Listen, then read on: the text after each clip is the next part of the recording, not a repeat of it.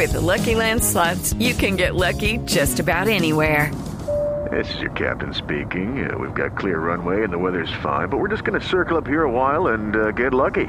No, no, nothing like that. It's just these cash prizes add up quick. So I suggest you sit back, keep your tray table upright, and start getting lucky.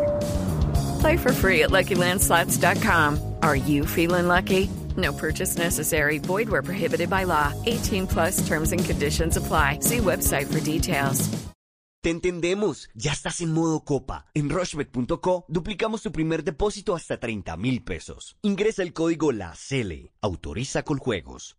Lady como tú, de Manuel Turizo, el que quedó sorprendido al lado de su hermano gemelo Julián cuando se presentaron eh, en vivo en Bucaramanga frente a mil personas, según ellos no conocían a nadie, pero cuando se presentaron la gente ya se sabía la canción y hasta las tocó cantarla tres veces.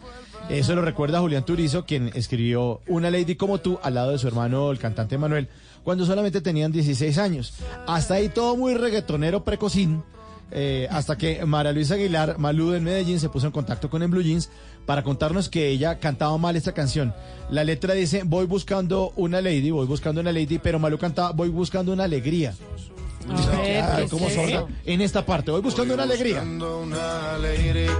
Ay, esa alegría. Ahí va, óigala. Buscando una alegría como tú la quieres. La alegría. Una alegría Sí, Ella cree que Lady es sinónimo de alegría o que está muy convencida, ¿no? Alábate pollo que mañana te asan. Ayer son... No, pero esa sí le sale. Sí le sale. Sí, le sale un poquito, Un sí. poquito. Le falta la alegría. La alegría. Eh, ayer, Sí. Sonia Malú, muchas gracias por participar en Oigan a mi tía y ustedes síganos contando cuáles canciones no entienden, que aquí se las aclaramos. Póngalas ahí en Twitter con el numeral Oigan a mi tía.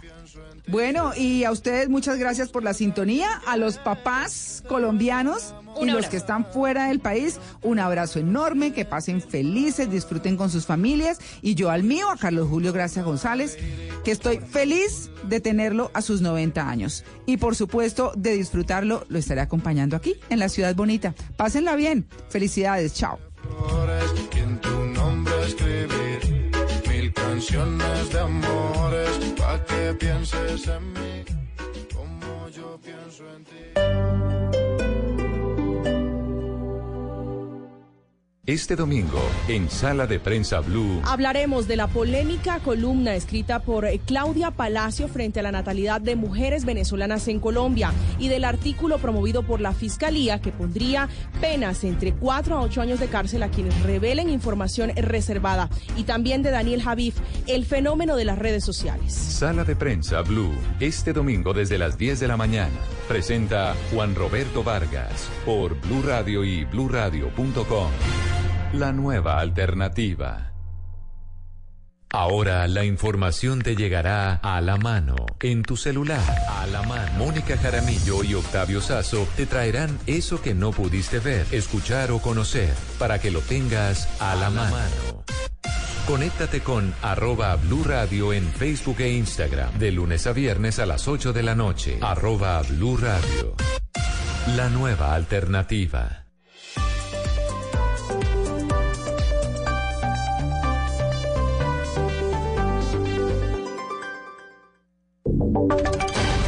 Voces y sonidos de Colombia y el mundo en Blue Radio y bluradio.com, porque la verdad es de todos. Minutos actualizamos información, noticias a esta hora en Blue Radio. Atención porque hinchas de la selección Colombia fueron expulsados del estadio de Fontenova antes del partido con Argentina después de protagonizar una vergonzosa pelea en las tribunas. La historia completa con Sebastián Vargas.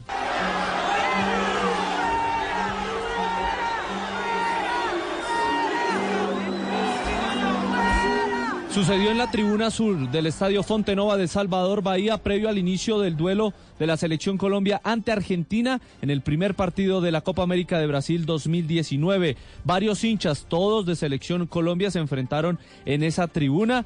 Eh, hinchas brasileros incluso eh, trataron durante la pelea de calmar los ánimos, pero esto no tuvo ningún eh, resultado positivo hasta que tuvieron que llegar cinco policías de, mm, por supuesto, la policía local de Salvador Bahía para poder intervenir y al final sacar a tres personas de la tribuna sur del estadio de Salvador Bahía por estos hechos. por supuesto, no se conoce el detonante de la pelea entre los hinchas de la selección colombiana, pero por supuesto ya está en redes todo este bochornoso hecho que se vio opacado eh, por el triunfo de la selección colombiana y esperemos que no se repita en los próximos estadios. Colombia jugará el miércoles en Sao Paulo y regresará a Salvador Bahía el próximo domingo para enfrentar a Paraguay. Sebastián Vargas, Blue. Gracias, eh, Sebastián. A propósito de este partido, Lionel Messi reconoció la superioridad de Colombia, pero también considera que el torneo hasta ahora está comenzando y deben levantar cabeza. Juanjo Buscalia está en Brasil. Luego de lo que fue la gran victoria de Colombia 2 a 0 ante la Argentina, quedó un campamento de preocupación en el equipo dirigido por Leonel Escalón y la Argentina hizo una muy mala presentación a la altura de lo que venía mostrando Lionel Messi y su decepción tras la derrota contundente ante Colombia. Positivo, levantar la cabeza y, seguir, esto recién empieza y todavía, todavía obviamente queda mucho. Y como decís vos, cuando mejor estábamos de un pelotazo, de un mano a mano que queda con Renzo, eh, termina siendo después un, un, golazo y la verdad que, que nos hemos, nos hemos amargado por, por eso, ¿no? Porque en el mejor momento creo que, que nos convirtieron. Sin lesionados ni suspendidos, Scaloni tendrá a todos los jugadores a su disposición pensando en la revancha, la recuperación que buscará el seleccionado argentino en busca de la clasificación a los cuartos de final de la Copa América 2019 en Sao Paulo. Juan José Buscalia, Blue Radio. Gracias, Juanjo. 10, 5 minutos. Acaba de escribir el presidente Iván Duque en su cuenta en Twitter. En el Día del Padre quiero enviarles un saludo lleno de afecto a todos los padres de Colombia, quienes con su ejemplo permanente, su tenacidad y su amor ayudan a construir un mejor país. Mi reconocimiento a quienes tienen esa enorme responsabilidad de formar, educar y guiar. También hubo mensaje esta mañana del director de la policía, el general Oscar Ateortúa con el propósito también de invitar a las familias a que celebren en paz, que no se convierta este en un día violento. Esperemos que en este Día del Padre nosotros les llevemos un mensaje de tranquilidad y de compartir con la familia los hogares y no de disfrutar al margen en los bares y en las cantinas porque nuestras familias nos siguen necesitando. Un abrazo para todos. Y Uriel Rodríguez, atención, está en uno de los buses de Transmilenio, en el portal El Tunal los nuevos buses que han llegado al sistema. ¿Qué tal están los buses, eh, Uriel, y qué dice la gente? Hola Eduardo, buenos días. Los saludo en este momento desde uno de los buses nuevos de Transmilenio. Son 336 buses los que empezaron a operar desde esta madrugada. Estoy en el portal El Tunal con una bus en la ruta C15 que se dirige al portal de Suba y estamos aquí con los usuarios. Ya está completamente lleno este bus, pero pues vemos que hay bastantes diferencias, cámaras de seguridad dentro de los buses, también encontramos que son las sillas laterales y de alguna manera hay más espacio. Muy buenos días, que es lo que más le ha parecido interesante de este nuevo bus que usted está estrenando hoy. La verdad es que genera más seguridad pues para las personas que utilizan acá. Los puntos de agarre para no caerse. Yo opino que están bien, aunque debería haber un poco más de espacio como para las personas. ¿Y usted qué opina de este nuevo vehículo que también hace parte de la nueva flota de Transmilenio que busca mejorar los servicios en la movilidad para las personas que viven en Bogotá? Veo que hacen falta también más sillas azules que son para personas incapacitadas o para aquellas que llevan niños en brazos pues Eduardo, son opiniones encontradas las que se encuentran aquí en este bus dentro del vehículo que hace parte de los nuevos que empiezan a operar en Bogotá. Uriel Rodríguez Silva, Blue Radio. Gracias, Uriel. En el mundo, el Papa Francisco abogó por acudir al diálogo y la diplomacia para bajar las tensiones en el Golfo Pérsico después del ataque a un buque petrolero esta semana. María Camila Castro. Eduardo, buenos días. Mire, el Papa Francisco durante el Ángelus en la ciudad de Camerino mostró su preocupación por el crecimiento de las tensiones en el Golfo Pérsico después del reciente ataque a dos cargueros en el Golfo de Omán. El Papa también invitó a todos a usar los instrumentos de la diplomacia para resolver los complejos problemas de los conflictos en Medio Oriente e hizo un llamado a la comunidad internacional para que dedique esfuerzos para favorecer el diálogo y la paz. Por su parte, el gobierno japonés ha solicitado a Estados Unidos pruebas concretas para respaldar su afirmación de que Irán está detrás del ataque a estos dos cargueros, sobre cuya responsabilidad Tokio ha evitado pronunciarse hasta ahora. María Camila Castro, Blue Radio. Noticias contra reloj en Blue Radio. Hay una noticia en desarrollo y tiene que ver con el ministro del Interior en Guatemala, Enrique Dagenhart, que anunció que en las elecciones generales que se están celebrando hoy en todo el país se suspendieron en el municipio de San Jorge, en el departamento de Zacapa, por varios integrantes de la Junta Electoral que han renunciado. Y estamos atentos porque el presidente derrocado de Sudán, Omar al-Bashir, fue trasladado desde su lugar de reclusión a la fiscalía encargada de los casos de corrupción en Jartum para que rinda interrogatorio. Ampliación de estas noticias en blurradio.com. Ya viene sala de prensa. Tus vacaciones con Decameron se hacen realidad. Si lo planeas, lo logras. En Blue Radio son las. Ya eran nueve minutos. Diez, nueve minutos. Tus vacaciones con Decameron se hacen realidad. Si lo planeas, lo logras. Reserva ya en Decameron con hasta un 20% de descuento. Compra ya decameron.com 018 Puntos de venta de Cameron y agencias de viajes. Aplican condiciones. Operado por Servincluidos Limitada. RNT 3961. ¿Qué es ser mamá? Ser mamá es enseñar es ser el centro, el comienzo y el final de la familia. Es hacer cada momento especial. Es unir las generaciones y pasar el legado. Tal como hace mucho tiempo, ella te lo pasó a ti. Super Arepa. La harina para hacer arepas de las super mamás. Trabajamos pensando en usted. Nosotros es un honor poder representar a nuestro país. En Blue Radio vivimos la Copa América. Lo importante siempre va a ser entregar el máximo y dar lo mejor para, para el equipo. Estoy pensando en la selección Colombia, quiero hacer cosas bien. Tratar de dejarle algo a la historia de nuestro país. Copa América en Blue Radio con betplay.com.co, la jugada oficial de la selección Colombia. Frisbee. Nadie lo hace como Frisbee lo hace. Banco W, así de simple, así de amable. Aceite de palma 100% colombiano. Preparaciones increíbles, hinchas felices. Viniltex de Pintuco, el color de la calidad. Come más carne, pero que sea de cerdo, la de todos los días. Por Colombia, Fondo Nacional de la Porcicultura. En la Copa América. Fútbol, goles, emociones y blue. Blue Radio, la nueva alternativa. ¡Golazo slash brazo, más 20 mil pesos y llévate el maletín de la Selección Colombia. Reclámalo en los centros de soluciones autorizados en todo el país. Servientrega, logística oficial de la Selección Colombia. Servientrega, una causa país. Aplica condiciones y restricciones. Lo que se conoció esta semana, de lo que hablamos, lo que pasó en la ciudad, en el país, en el mundo, lo que viene para la próxima semana. Todo se revisará en nuestra sala de prensa blue. Ahora, cada domingo nos reuniremos para oír, entender y analizar lo más importante de la semana. Aquí empieza Sala de Prensa Blue. Presenta Juan Roberto Vargas por Blue Radio y bluradio.com. La nueva alternativa.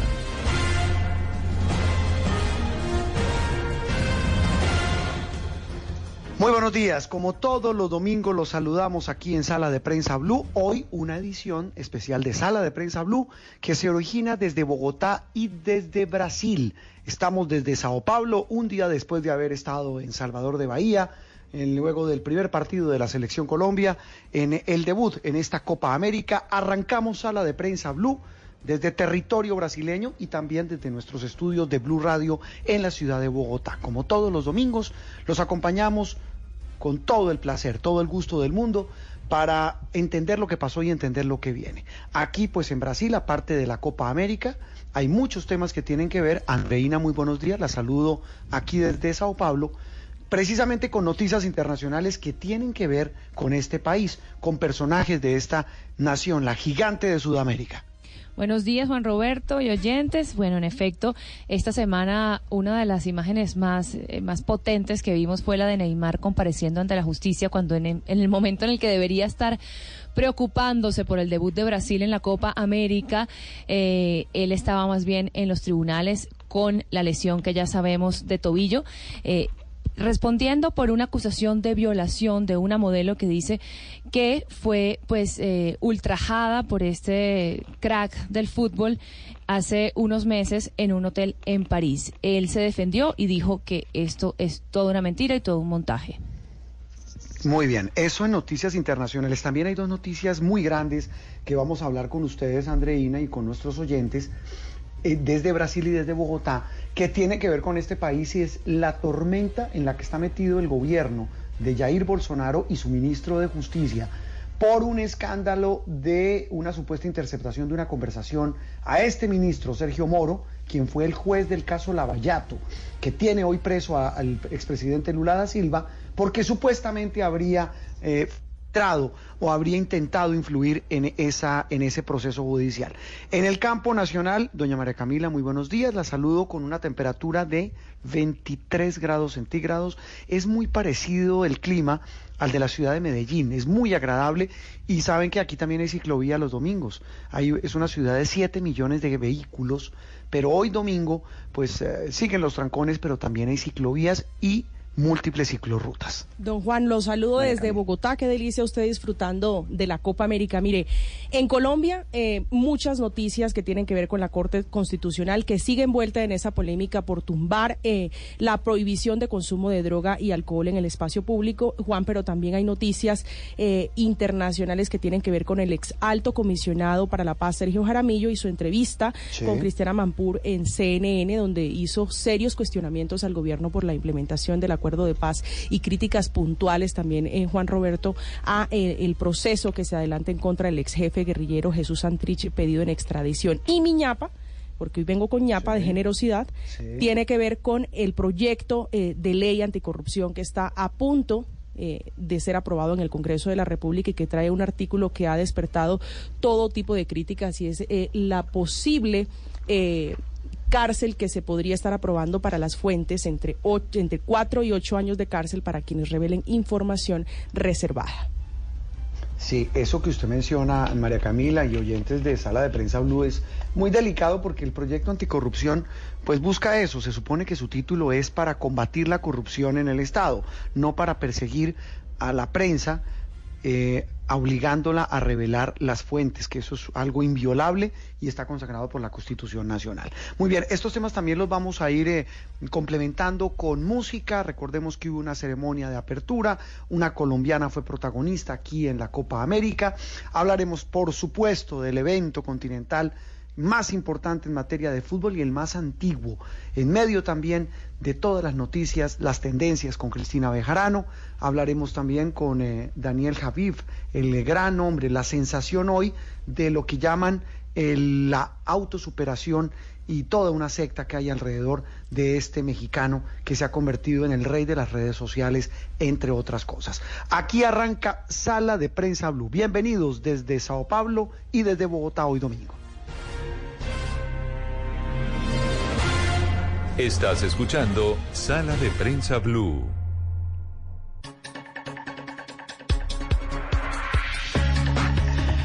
Muy bien, y comenzamos eh, hablando pues de eh, María Camila y oyentes y Andreina y oyentes de Sala de Prensa Blue, de ese proyecto que usted nos mencionaba hace algunos instantes, eh, la iniciativa incluida, o mejor, el MICO, algunos ya lo llaman un MICO, incluido en la ley anticorrupción que hace tránsito en el Congreso. Exactamente cuál es la intención de este artículo, qué dice y cómo se ha interpretado, María Camila. Juan, mire, eh, este, la, el espíritu de este proyecto de ley presentado por la Fiscalía es, sancionar a las personas que cometan actos de corrupción. Eh, también abolir varias de los, de los beneficios jurídicos que tienen algunas personas que son procesadas y capturadas cometiendo actos de corrupción, entre ellas eh, la casa por cárcel. También penas un poco más duras para personas que desfalquen al Estado por un monto superior a los 100 salarios mínimos. Pero hay un pequeño articulito, un miquito por allá que me metieron y que prendieron las alarmas en el Congreso eh, de la República, que tiene que ver en este proyecto anticorrupción, eh, Juan Roberto y oyentes, con la sanción a servidores públicos que suministren información sin autorización. ¿A quiénes? A los periodistas. Esta es una iniciativa. ¿Por qué? Es una iniciativa. ¿Por qué, incluyen eso? O sea, ¿qué, qué, qué, justificación dan? Es una iniciativa que se encuentra ya en último debate eh, en la plenaria del Senado eh, que establece que podrían ir a prisión quienes den a conocer, por ejemplo, un documento o una noticia que debe mantenerse en secreto. La pena que podrían eh, o a la que se podrían exponer es de cuatro a ocho años de prisión. Si usted me permite, le voy a leer exactamente lo que dice el artículo. El servidor público que indebidamente dé a conocer documento o noticia que deba mantenerse en secreto o reserva, incurrirá en pena de prisión de cuatro a ocho años, multa de 20 a 120 salarios mínimos legales mensuales vigentes e inhabilitación para el ejercicio de funciones públicas por 10 años. Ya hay sectores, Juan Roberto, que advierten que esto es una mordaza sin duda a los medios de comunicación, que por supuesto tenemos comunicación permanente con personas que conocen información reservada que es de interés público. No, es que, es que es decir, la esencia en buena medida del ejercicio periodístico, usted que lo hace todo, lo ejerce todos los días, precisamente en una fuente tan complicada como la Fiscalía, es obtener información que muchas veces no se quiere esa fuente que la revele. Y si alguien, alguno de esos funcionarios, pues la revela, teniendo esta norma de por medio, pues va a ser muy difícil. Hemos contactado a esta hora de la mañana, en domingo, en sala de prensa Blue, a Pedro Vaca. Pedro es el director de la Fundación para la Libertad de Prensa. Pedro, gracias por atendernos y, su primera impresión, ¿qué han logrado ustedes establecer y conocer de esta iniciativa que bien podemos llamar como un mico que se quiere poner al ejercicio del periodismo? Pedro, buenos días. Juan Roberto, buenos días, muchas gracias por la invitación y efectivamente esto de, de entrada plantea es una gran ironía. Uno no entiende cómo un proyecto de ley que se titula como de medidas anticorrupción, lo que termina es que generando incentivos para que la, la corrupción se mantenga. Y le explico por qué. Se sabrá bien desde el ejercicio periodístico que muchas veces hay funcionarios que advierten irregularidades, que saben que esas irregularidades están por fuera del marco democrático y acuden a la prensa para ponerle en conocimiento y se pueda hacer una denuncia. Este funcionario eh, lejos de ser un delincuente, es un valiente y es una persona que debería tener muy, un respaldo democrático importante. Y lo que hace este proyecto de ley que pretende combatir la corrupción es casi que obligar que ellos van de situaciones singulares. Uy, tenemos dificultades con Pedro. Pedro, ¿me escucha? Sometiendo a una pena de ocho años de prisión. Entonces aquí, digamos, de entrada, eso es la primera idea. Lo segundo es que es un ataque a la prensa, pero es un ataque sobre todo a las fuentes. ¿No? Hay una discusión sobre un parágrafo del cual habló el, senador Germán Barón Cotrino, que es un parágrafo que dice que respeta la reserva de la fuente. Eso es como decir, eh, garantizaremos el derecho a la vida, porque la reserva de la fuente ya la tenemos los periodistas. Lo que no hay es un sistema de protección a denunciantes. Lo que no, a estas personas valientes, lo que les estamos exponiendo es a una criminalización y al final no haber ninguna intención para que se conozca información van a ocurrir otros casos de corrupción y no va a haber gente valiente que se atreva a subir a la prensa porque la, la, amenaza que tienen encima de la cárcel es muy alta. No, pues claro, mire, estoy aquí haciendo un recuento para usted, Pedro, y para los oyentes de Sala de Prensa Blue. Eh, el proceso 8000, la chuzada, la parapolítica, los falsos positivos, entre muchos otros casos de corrupción, eh, los casos de corrupción en el departamento de Córdoba, eh, lo, eh, Odebrecht, muchos, muchísimos casos, pero es que pues, casi que son eh, infinitos eh, los casos de corrupción que la prensa ha denunciado a, a, a, través de estas fuentes que lo primero que piden, y tal vez es eh, ese, ese vínculo inviolable entre prensa y fuente, es que no sea revelada. Este tipo de artículos que pueden tener algún tipo de, de, objetivo distinto al que, al que finalmente logran, pues lo que hacen, Pedro, es generar una incertidumbre muy grande a la hora de hacer este tipo de investigaciones.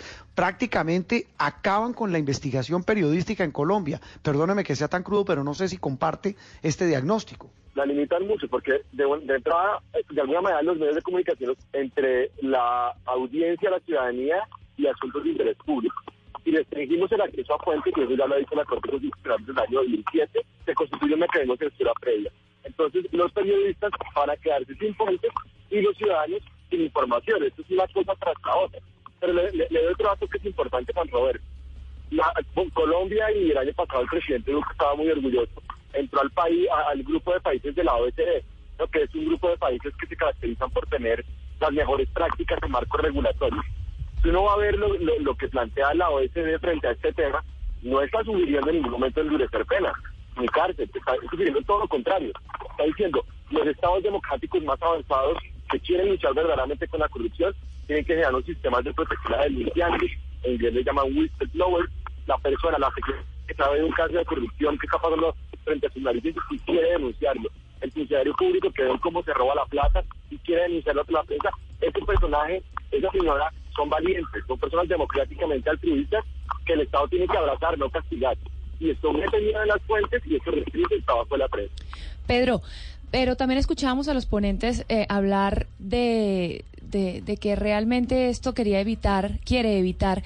Eh, eh, eh, episodios como lo que ocurrió con el fiscal anticorrupción Moreno, que pues filtró una información muy importante a digamos, para beneficiar a algunas personas que estaban siendo judicializadas y que este tipo de actitudes serían las que se están tratando de evitar y que solamente eh, esto cobijaría a información que es reservada y que la reserva la da la ley, la da la constitución. Eh, esto sigue siendo, con, con, esta aclaración, pues sigue dejándose, digamos, eh, muy amplio el espectro para entenderse qué es reserva, qué no es reserva, quién dictamina quién es la, quién, qué, es reservado y qué no lo es?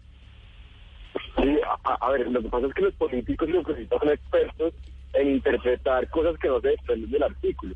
Usted mencionaba al inicio de la entrevista el artículo y eso que se plantea no se desprende del artículo, se habla de noticias y se habla de indebido.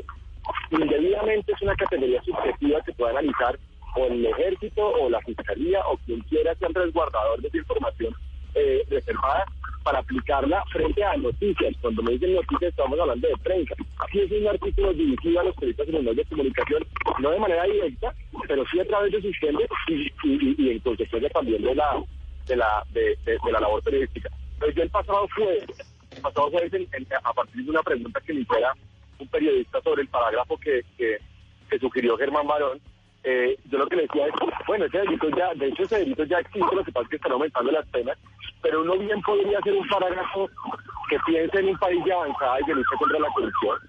Y ese parágrafo podría decir, aquellos servidores públicos, o más bien, no habrá delito para aquellos servidores públicos que den proporcionen información en protección de un valor público superior al que se está resguardando con la reforma. Sí, eso, eso es lo más importante. Pedro, un abrazo, gracias. Lo dejamos descansar hoy domingo. Por, muy amable por atendernos. A usted, muy bien. Pedro Vaca, director de la Fundación para la Libertad de Prensa. María Camila, usted me decía que el artículo eh, es iniciativa de la Fiscalía. Sí, señor, es el artículo 28 eh, que dice la Fiscalía modifica la ley 599 del año 2000 que también traía unas restricciones. Juan Roberto, escuchábamos esta semana eh, al delegado de la Fiscalía que defiende esta eh, iniciativa del ente acusador decir que lo que se busca es que sea realmente en la práctica eh, sancionable ese tipo de filtraciones que hacen los funcionarios que tienen información que es de carácter reservado. Sí, pues saludamos precisamente al doctor eh, Belisario Moreno, él es eh, asesor del despacho del fiscal general encargado. Doctor Belisario, muy amable por atendernos hoy domingo en Sala de Prensa Blue. Muy buenos días, Juan Roberto, para usted, para María Camila y para todos sus oyentes. Bueno, doctor Belisario, ¿cuál es el espíritu de esta norma que pues ustedes ya han escuchado a lo largo de estos días? Ha desatado toda una tormenta porque evidentemente a nosotros los periodistas, pues más allá del, del tema constitucional y legal que nos protege para no revelar nuestras fuentes, pues sí genera un muy mal ambiente y es el de que se sancione a un funcionario que da información para revelar información a través de los medios de comunicación. ¿De dónde sale esa, esa iniciativa? Como lo señalaba María Camila en su intervención, realmente este es un delito que ya está contemplado en el Código Penal del año 2000 y que incluso desde antes ya estaba siendo prohibido en nuestro ordenamiento jurídico. La idea principal realmente es fortalecer los instrumentos contra la corrupción. No se trata simplemente de un funcionario que filtra algún tipo de información. Debemos recordar que el rol de los funcionarios en la administración pública es el cumplimiento de unos deberes específicos. Y dentro de esos deberes está la salvaguardia de la de cierta información, información que de conformidad con la ley ha sido establecida como de carácter reservada o secreta. Debemos precisar una cosa muy importante para tener en cuenta. Escuchábamos hace un momento al señor eh, Pedro Vaca y él decía que ellos consideraban que se ponía en riesgo las libertades públicas. Realmente el artículo no pone en riesgo las libertades públicas a la información, a la libertad de prensa, precisamente porque la regla general en la administración pública es el acceso general a la información. Hemos comentado esta semana que cerca del 95% de la información que disponen las autoridades públicas es precisamente de acceso libre para los ciudadanos y por supuesto también a los periodistas. Lo que pretende el artículo es prevenir actos de corrupción con el manejo de información confidencial o reservada. Y son esos actos de corrupción a los que va dirigido eh, el artículo que está proponiendo eh, una modificación la Fiscalía para hacerlo, uno, más efectivo y para que podamos aplicar una norma que está vigente desde el año 2000, pero que realmente no había tenido mayor aplicación precisamente por las dificultades procesales para poderla aplicar. Sí, doctor Moreno, pero ¿qué tienen que ver aquí los actos de corrupción? Y por otra parte, ¿cómo podría uno entrar si se llegara a aprobar este artículo, el 28, que contempla esta eh, modificación eh, a la ley anticorrupción? Eh, ¿Cómo podría uno diferenciar esa pequeña y delgada línea entre quienes filtran información, como fue el caso del señor eh, Gustavo Moreno, con fines eh, distintos a los que podría tener un periodista que busca información eh, de una fuente que puede tener información reservada. Bueno, Debemos reiterar que lo que se pretende es proteger los fines del Estado al proteger cierta información que por su naturaleza reservada o confidencial debe permanecer temporalmente en secreto reserva. Y ese es el caso de no toda la información, debo reiterarlo, la mayoría de la información está disponible del público y por supuesto también de los periodistas. Entonces es una información muy puntual, la información acerca de los procesos judiciales y específicamente la información que se adelanta en las indagaciones penales. Sería inaudito entonces que desarrollándose una investigación pervigracia por un hecho de corrupción, la persona que es investigada supiera antes que se pudieran efectuar las acciones y que se impidiera de esa manera el, ejercicio efectivo de la acción investigativa por parte de la Fiscalía. Entonces, supongamos, por ejemplo, que una persona que está siendo interceptada tiene conocimiento de que se está realizando esa interceptación de comunicaciones. Pues sin duda alguna va a impedir que un acto de narcotráfico, de corrupción, pueda ser develado por ese medio porque seguramente dejará de utilizar el teléfono celular. Lo que se pone en la balanza entre la libertad de información y los fines legítimos de la Administración de Justicia de perseguir el delito es precisamente en ese caso a favor de la persecución delictiva. Otro de los elementos que se tienen en consideración son los elementos que implican la afectación a la seguridad nacional. En ese entonces, en ese orden entonces, por ejemplo, ah, señalábamos esta semana el caso de la operación Jaque. Lo que se pone en la balanza es la efectividad de esa operación eh, eh, de inteligencia o militar o policial con el derecho de información. Supongamos entonces que en desarrollo de esa operación jaque se conoce antes de que se realice la, la, operación el contenido de la misma y se divulga por cualquier medio y es conocida por toda la, por toda la población. Pues seguramente eso habría impedido que se liberaran los secuestrados, habría podido eh, llevar eh, a un ataque a las fuerzas militares y es ese carácter secreto de esa información el que se debe salvaguardar, eventualmente por un eh, tiempo delimitado o por mucho más tiempo. Y el tercer elemento que está reservado son esos eh, elementos o esa información de carácter personal, de carácter íntimo, que no puede ser divulgado por cualquier persona. Entonces, si un servidor público tiene a su disposición cualquier tipo de esa información, sea la información de carácter procesal, sea la información de seguridad nacional o sea la información íntima de terceras personas, él tiene un deber y su deber es no revelar ese tipo de información. No revelar ese tipo de información porque pone entonces en tela de juicio los intereses públicos y puede resultar en una afectación a sus intereses públicos. Entonces, a lo que va orientado el tipo penal es a permitir que esos actos indebidos que realice el funcionario sean o mejor, a garantizar que esos actos indebidos que realice el funcionario sean debidamente sancionados. La línea entonces entre entregar eh, una información que es válido por parte de un servidor público, que puede estar incluso dentro de su resorte de competencias, no tiene ningún inconveniente con el ejercicio eh, de la profesión periodística. Es el doctor Belisario Moreno, que a esta hora nos acompaña en Sala de Prensa Blue, explicándonos los alcances de este proyecto de ley impulsado por la Fiscalía que traería eh, o que trae un artículo que podría poner en riesgo, eh, según algunos sectores, la libertad de prensa. Doctor eh, Moreno, muchas gracias. Muchas gracias, María Camila. Muy buen día para todos. Estás escuchando Sala de Prensa Blue.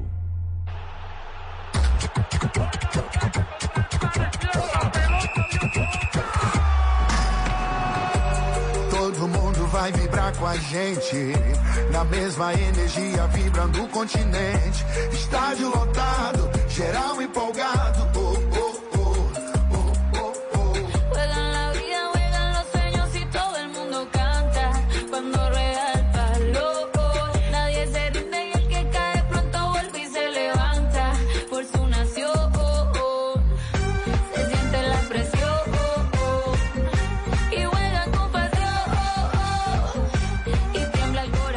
Bien, eh, María Camila Andreina, ¿les gusta? Es buena la canción. Sí, ¿Le puedo confesar bailando.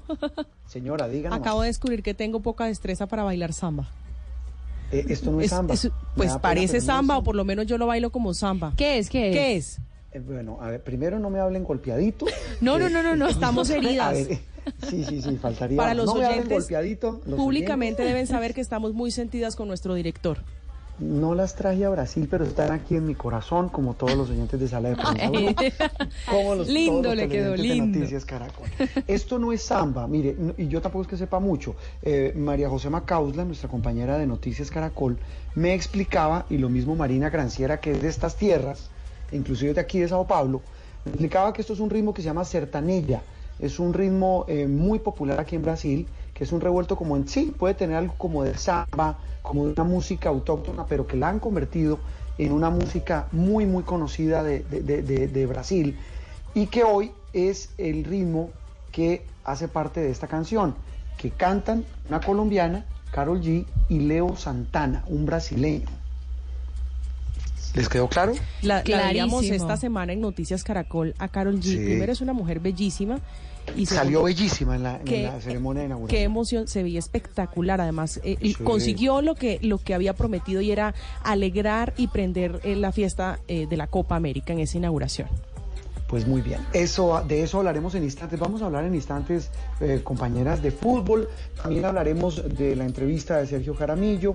Hablaremos de la, de la columna que ha generado polémica, tormenta esta semana por eh, el tema de la natalidad de las mujeres venezolanas en nuestro país. En fin, mucho más en instantes aquí en Sala de Prensa Blue, que origina hoy desde Sao Paulo, en Brasil, y desde Bogotá, como siempre, como todos los domingos. En instantes regresamos.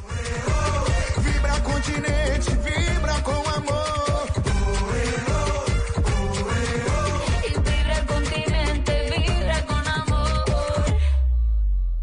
Esto es Sala de Prensa Blue.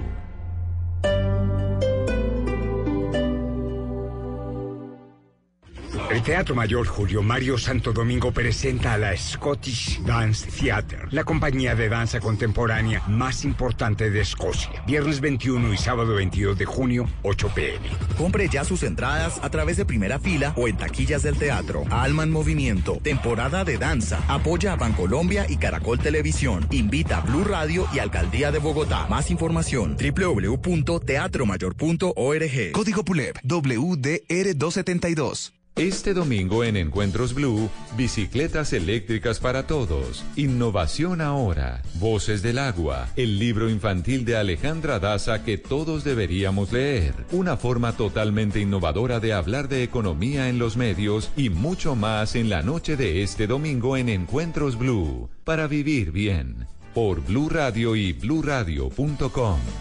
La nueva alternativa.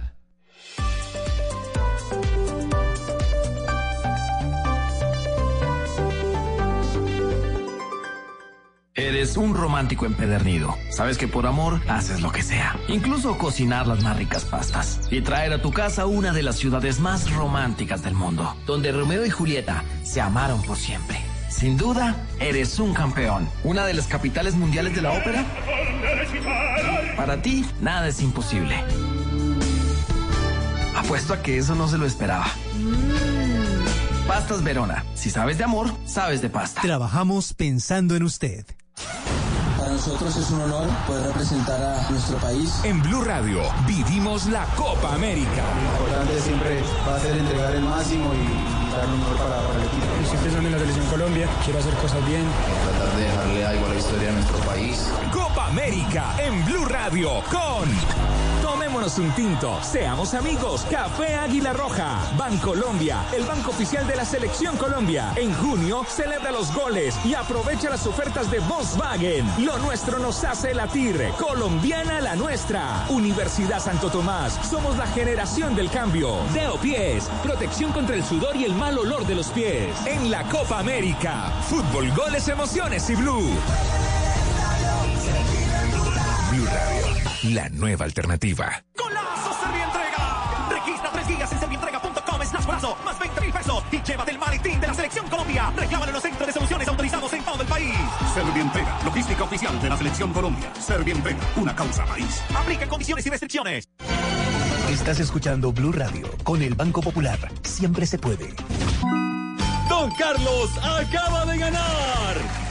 Puede elegir entre un computador, un dron o un asador. Con el ahorro ganador CDT, siempre ganas. Sin rifas ni sorteos. Ahorra y obtén mayor rentabilidad. Más información en www.bancopopular.com.co. Banco Popular. Somos Grupo Aval. Aplican condiciones. Vigilado Superintendencia Financiera de Colombia.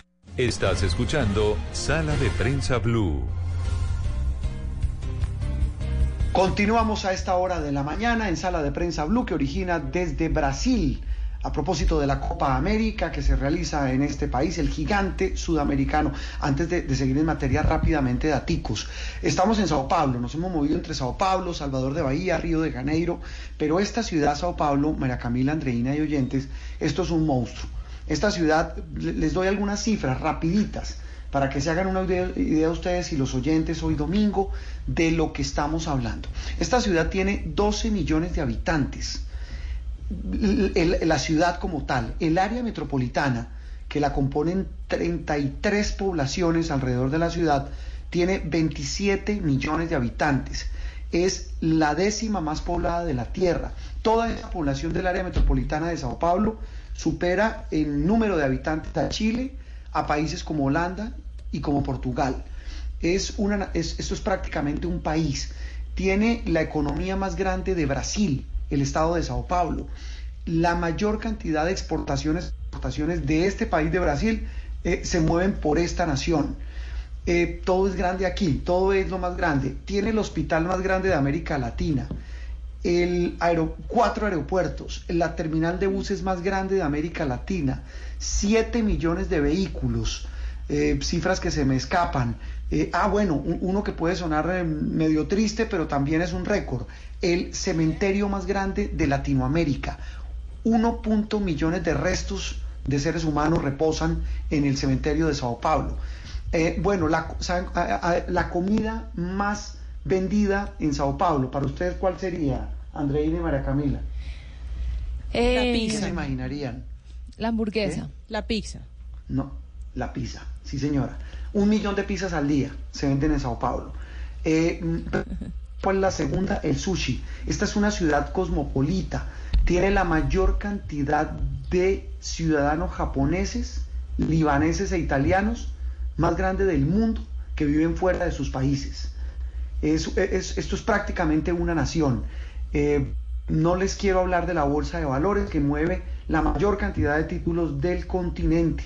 Es decir, esta es una ciudad gigante y así de gigante pues mueve toda una serie de cosas de las que hablaremos más adelante, porque aquí se ha movido el escándalo Lavallato, que es el que tiene preso al presidente Lula da Silva, de una serie de, de cadena de sobornos que incluso terminó con los gobiernos de Dilma Rousseff y de Michel Temer.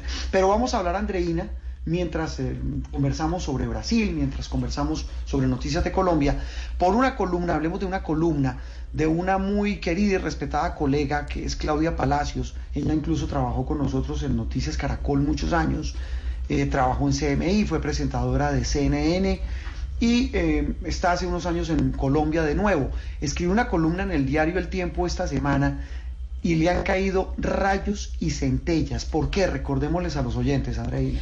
Bueno, empezando por el título, eh, la columna se, se titula Paren de parir. Y es una columna en la que retrata la difícil situación de la migración venezolana, eh, poniendo el foco sobre las mujeres embarazadas o las mujeres que llegan con niños, que son muchas. Entonces, eh, tiene, digamos que se armó una tormenta, sobre todo en las redes sociales, muchos criticándola, eh, asegurando que, que incitaba a la xenofobia, otros criticando el tono. Yo creo que tiene mucho, digamos que el fondo es un fondo importante, pero la forma fue un poquito desafortunada. Voy a, a darle un ejemplo por de lo que escribió en la columna. Dice, cada vez que veo a un venezolano en las calles pidiendo dinero con un bebé en sus brazos, me pregunto por qué las personas con el futuro absolutamente incierto, con un presente de mera supervivencia, traen hijos al mundo a padecer lo peor que sus padres. Hay otro eh, aparte, Juan Roberto, donde ella eh, retrata eh, una situación de tres venezolanas de 13, 17 y 22 años que venían caminando desde Cúcuta, dos de ellas desnutridas, y se refiere a, cifras eh, de natalidad en Colombia de venezolanas que han llegado como consecuencia de la migración masiva desde ese país. Dice, y muchos creen que en Colombia es como en su país. Mientras los colombianos se van a vivir juntos y compran un perro, los venezolanos nos juntamos o casamos para tener hijos, porque cada hijo, porque por cada hijo recibimos plata. Esa es una de las citas eh, que menciona Exacto, esta columna. es un, es un, eh, ella ahí dice que es un, digamos, una declaración de una migrante. Lo problemático, digamos, es que se vuelve como volver regla un caso particular. Puede que esa persona haya dicho eso, pero no necesariamente esto refleja la realidad de todos los migrantes venezolanos. Entonces, esa ha sido la tormenta que se ha desatado esta semana, Juan Roberto. Sí, mire, independientemente de lo que uno pueda pensar o no sobre, sobre las afirmaciones de Claudia en su columna, pues y más allá de, de enjuiciar o, de criticar o de decir lo que uno pueda decir sobre esa columna, que repito ha desatado toda clase de reacciones, faltaría más, no es nuestro papel eh, como periodista ni como colegas, eh, y teniendo cada uno una opinión, Andreina tendrá la suya, María Camila la suya, los oyentes, por supuesto, tendrán una opinión sobre esa columna. Está de por medio una realidad y una, un drama, el, el- que se vive eh, por parte de estos migrantes que son los protagonistas, los migrantes venezolanos, la diáspora venezolana, como se ha, denominado. Lucía Ramírez es la coordinadora del área de migración de, de justicia, una de las más serias eh, entidades del Estado, un tanque de pensamiento mejor, que se han dedicado a estudiar temas de justicia y temas de sociedad. Lucía, un gusto saludarla hoy domingo en Sala de Prensa Blue. Gracias por atendernos. Muy buenos días, muchas gracias por la invitación.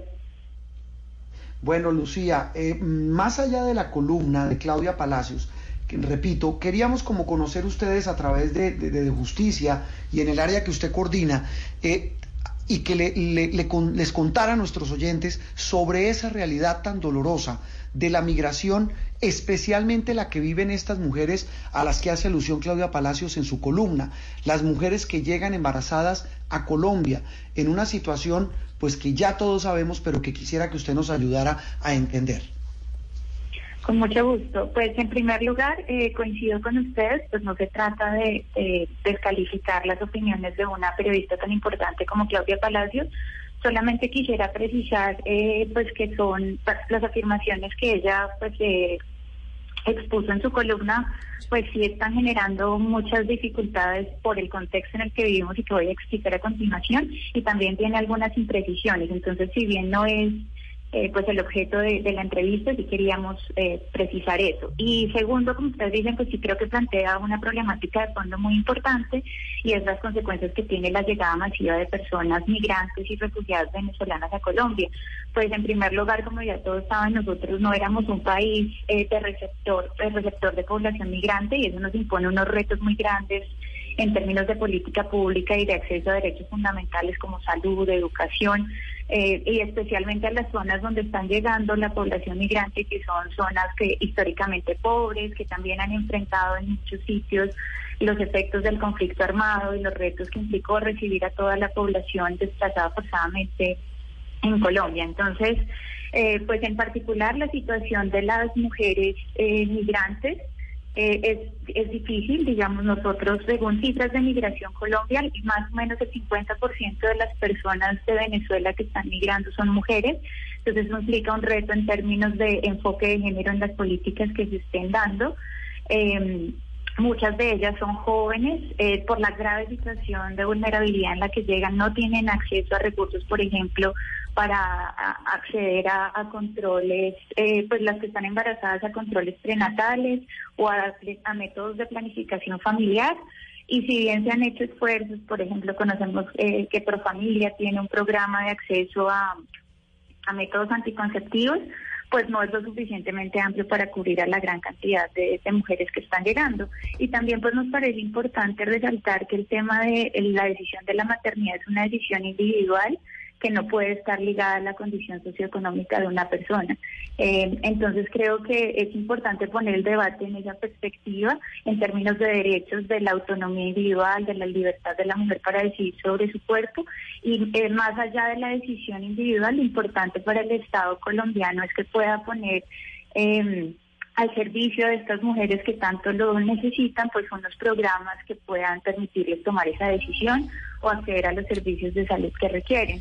Eh, aquí recordemos que por el ordenamiento interno, pues las mujeres, eh, por ejemplo, en el caso de las mujeres embarazadas, son sujetos de especial protección que requieren atención. Ahí se han dado antes eh, a- gracias a jurisprudencia de la Corte Constitucional, pues se entiende que la atención a las mujeres gestantes hace parte de la atención en urgencias, independientemente de su estatus migratorio regular. Eh, y también se les debe garantizar la atención durante el parto y después del parto. Lucía, pero siendo esta una población tan vulnerable que sabemos que están huyendo de su país, no necesariamente, o sea, justamente porque están huyendo del hambre, de, de la altísima mortalidad infantil y de, y de madres en Venezuela, están llegando con este problema. Obviamente es gente que no tiene toda la información, que no tiene capacidad para, para métodos de anticoncepción. Esta, eh, este es un mensaje que es necesario poner sobre la mesa, pero es un, necesario que debe- un, mensaje que debería ir hacia el Estado. Eh, eh, en- enfocarlo, paren de parir y enfocarlo, eh, queridos venezolanos, aquí no es como en su país y qué bueno que no lo es, pues a punta de subsidios, o sea, es, esa, esa, esa mm, dirigir ese mensaje directamente a una población que realmente ni siquiera le está llegando, sino que debería estar dirigido al Estado, ese es un error de base, diría yo. Sí, totalmente de acuerdo. Nuevamente, pues hay que reconocer, como tú misma lo dices, todas las circunstancias de vulnerabilidad en las que llegan las personas sin conocer cómo funciona el sistema de salud, el sistema de educación en Colombia, y lo que vamos es enfocarnos en brindar información a estas personas. Muchos se preguntan por los costos fiscales que tienen este tipo de medidas, y lo primero, pues es, es importante llamar la atención que en términos de acceso a derechos económicos, sociales y culturales como es la salud, si bien se reconoce que los gobiernos tienen recursos limitados, pues pueden buscar apoyo de organizaciones internacionales y de la cooperación internacional. El gobierno colombiano ha hecho esfuerzos en ese sentido, pero se necesita profundizar para que precisamente se dé información a la población que está llegando. Y creo que este tipo de mensajes tan dirigidos a la población lo que hacen solamente es exa- exacerbar la discriminación y las tensiones que ya están existiendo en nuestras comunidades. Ella, por ejemplo, eh, pues a, a raíz de estos comentarios mucha gente se quejó de lo que pasa en Transmilenio y yo creo que se ha deshumanizado un poco a las personas que están llegando a una condición de necesidad muy difícil, que no saben qué hacer, y lo que hace esto es eh, eh, un poco generar más tensiones entre las comunidades más pobres, que es a donde están llegando la población migrante. Pero realmente tenemos que tener es un enfoque de solidaridad, un enfoque de comprensión, y no olvidar también que a nosotros nos recibieron en Venezuela eh, durante muchos años. Se calcula que hubo casi cerca de 5 millones de colombianos que estuvieron en Venezuela, recibieron atención. eh, acceso a, aplicaciones a refugio, entonces es también cómo podemos ser solidarios eh, y, devolver un poco esa generosidad que tuvo este país con nosotros. Entonces realmente los- este tipo de mensajes deben ir enfocados a- al Estado, como tú dices, y sobre todo con el enfoque de género, porque si bien eh, pues Colombia ha hecho esfuerzos por tratar de responder a la a la, a la grave situación humanitaria, estos esfuerzos están pensados muy de corto plazo, pensando que la migración va a ser temporal, que una vez se solucione la situación van a regresar, pero pues la situación en Venezuela no mejora y, se- y cuando se dan estos movimientos migratorios la probabilidad de que las personas se queden es bastante alta. Entonces tenemos que empezar a pensar en políticas de largo plazo que respondan a esas necesidades y también a la situación particular de las mujeres, de los niños, de las personas con enfermedades. Hay, muchas, hay muchos casos y la situación de las mujeres venezolanas en Colombia tiene muchos matices. Mire, esta semana la Corte Suprema ordenó unas medidas de protección eh, frente a un caso de una eh, niña de 14 años migrante eh, que denunció ser víctima de violencia sexual, ha sufrido múltiples enfermedades en Colombia y el alto tribunal consideró que necesitaba especial protección constitucional. ¿Cómo, cómo uno puede entender y qué lectura le puede dar uno a este caso en puntual en contraste con el de cientos de mujeres venezolanas que han migrado a Colombia? Yo creo que hay muchas situaciones invisibilizadas y ese caso evidencia precisamente lo que está pasando en las fronteras y que no nos estamos dando cuenta. Las personas vienen cruzando por las trochas eh, sin acompañamiento. Muchas de las personas que migran son bastante jóvenes, son adolescentes y las niñas y las mujeres están siendo víctimas de violencia sexual en las fronteras que siguen siendo controladas por actores armados ilegales en algunas regiones del país. Entonces yo creo que ese caso llama la atención sobre la necesidad de dar una mirada más comprensiva al fenómeno de la migración, no solamente a pues las implicaciones que tiene para el Estado colombiano atenderlo, sino también sus obligaciones de garantizar protección en las fronteras, porque todas estas dificultades que se dan ante la migración, lo que hacen es agravar la situación de vulnerabilidad de, de quienes llegan. Entonces, además de que están huyendo de unas condiciones muy difíciles, llegan y se enfrentan, por ejemplo, a, casos de abuso, trata de personas, eh, explotación laboral. Entonces es importante también generar una conciencia de, de la vulnerabilidad en que están llegando estas personas y de la importancia de tomar medidas en todos los niveles. Eh, promover pues eh, lazos de solidaridad entre los ciudadanos del común, pero también generar políticas que tengan en cuenta, por ejemplo, el enfoque de seguridad. En este caso en particular se evidenciaba que eh, pues no- por ejemplo la, la niña denunció ser víctima de violencia sexual y no se siguieron los protocolos que están establecidos para atender a víctimas ya en Colombia. Y yo creo que eso eh, encierra un debate de fondo muy grande y lo hemos venido trabajando aquí en De Justicia, que es el- la idea de la discriminación institucional indirecta. Y es que a través de ponerles trabas a las personas migrantes y refugiadas para acceder a procedimientos, a protocolos o en cierta manera a sus mismos, a sus derechos, está en el fondo recae una discriminación por eh, por ser migrantes, por ser venezolanos y también por su situación socioeconómica. Eh, yo creo que la, la columna de, de Claudia también abre un debate muy grande y es el tipo de discriminación que tenemos aquí en Colombia hacia los extranjeros y es mientras sean personas que tengan recursos y puedan valerse por sí mismas, no tenemos ningún problema en abrirles las puertas del país, pero si su situación económica es, es difícil, eh, les exigimos ciertos comportamientos, como por ejemplo que tengan control de natalidad. Entonces, abre un debate sobre la discriminación de clase y la discriminación eh, por razones de género y de nacionalidad en Colombia, que como nunca habíamos recibido una población migrante, pues estamos enfrentando ahora y que, al contrario, creo que el rol eh, de las organizaciones, de los medios de comunicación, es poner ese debate en perspectiva y no generar tensiones que se pueden manifestar en el día a día. Y que ya vemos, por ejemplo, hay comunidades donde han salido panfletos en contra de la población migrante, eh, amenazan con... eh, si les dan trabajo a las personas venezolanas los van a les van a hacer daño entonces en un en un país donde estamos saliendo de una situación de conflicto armado donde estamos tratando de implementar un acuerdo de paz este tipo de tensiones no contribuyen a, a, seguir avanzando Qué tema tan complicado este, hombre, y lo que usted dice es cierto, eh, eh, Lucía. Eh, El tema, pues lo que debe generar es un debate, es una discusión, es un asunto al que nunca nos habíamos enfrentado. Llevamos ya prácticamente tres años eh, eh, enfrentando o afrontando este reto de la migración masiva de venezolanos, un tema que nunca realmente los colombianos habíamos vivido ni como sociedad, ni como Estado, ni tampoco como una información que los medios lo manejáramos. Por eso pues queríamos su opinión. Hablamos con Lucía Ramírez, coordinadora del área de migración de, justicia en Colombia. Lucía, un gusto saludarle y muchas gracias. No, muchas gracias a ustedes y aprovecho para hacerles una invitación junto con Ambulante, que es una organización que promueve el cine aquí en Bogotá. Estamos organizando un ciclo de cine sobre migración y estamos invitando a todos los ciudadanos a participar en este espacio. Eh, es aquí en un teatro en la soledad y la idea es promover estos debates sobre cómo podemos como comunidades eh, apoyarnos y tratar de, de- de superar las diferencias y ir a lo fundamental, que es que podamos todos estar, compartir el mismo espacio y apoyarnos y, y ser solidarios unos con otros. Eh, va a ser del 18 al 2 de julio. Del 18 al 2 de julio, ser solidario. Yo creo que esa es la frase y yo creo que también enfrenta un reto, un reto para un país además como Colombia. El presidente Duque hace algunos días, eh, crecer la economía con un millón y medio de migrantes, pues también es un gran reto. Lucía Ramírez, coordinadora del área de migración de De Justicia, aquí en Sala de Prensa Blue.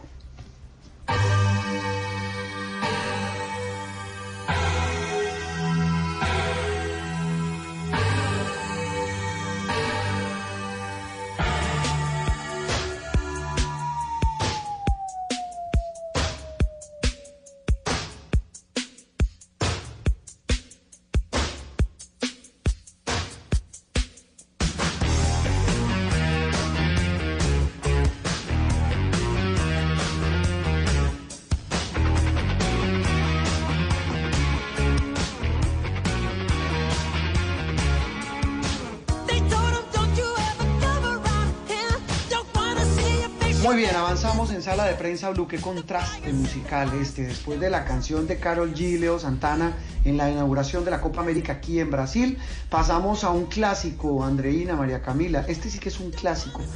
De mi juventud, ¿se acuerda? Claro. Sí, le está, le, le habla Cristina que no nos habíamos saludado hoy, pero ya, ya le estoy con habla, usted. ¿cómo le va? Le habla Juan Roberto, ¿cómo está?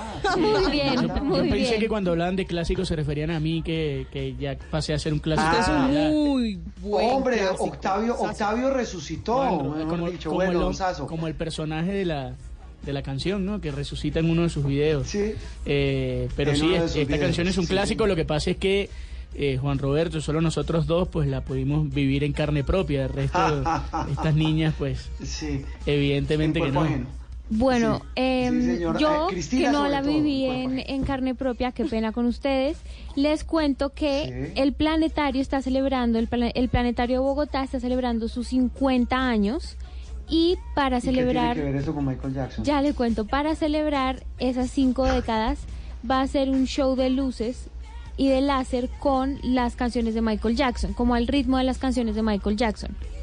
Son Como dirían los muchachos de hoy, sólido. Yo he ido, yo he ido un par de veces ahí a ver de los Beatles y de YouTube. Ay, chévere los virus. y, y realmente son, son muy buenos, son muy divertidos. Uno se sienta en, la- en las butacas y, y lo que hace es dejarse llevar por la música y mirar las luces que van eh, al ritmo de las canciones y la verdad es que me, me parece un plan bastante divertido.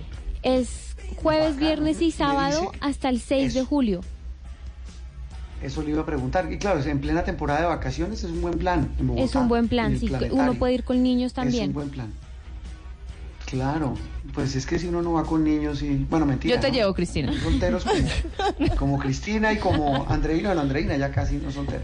Pero pueden ir, echarse la pasadita por la por el planetario distrital. Bueno, eh, Cristina, rápidamente, ¿qué vamos a tener de tendencias en instantes? Bueno, le cuento.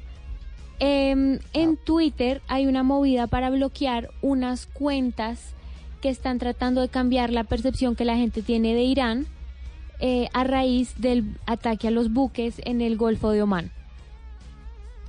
Muy bien, muy bien. Mire, a propósito que menciona eso Cristina, eh, y hablo ya con Octavio de fútbol en esta, en esta fase final de nuestro segundo bloque de Sala de Prensa Blue, eh, eh, vi una noticia muy interesante en, en The Economist y, y que decía que la islamofobia, la, la- la fobia al Islam y a los musulmanes en Inglaterra se ha reducido notablemente por el egipcio que juega en el Liverpool, con Mohamed, por Mohamed Salah, la gran Sí. estrella del Liverpool.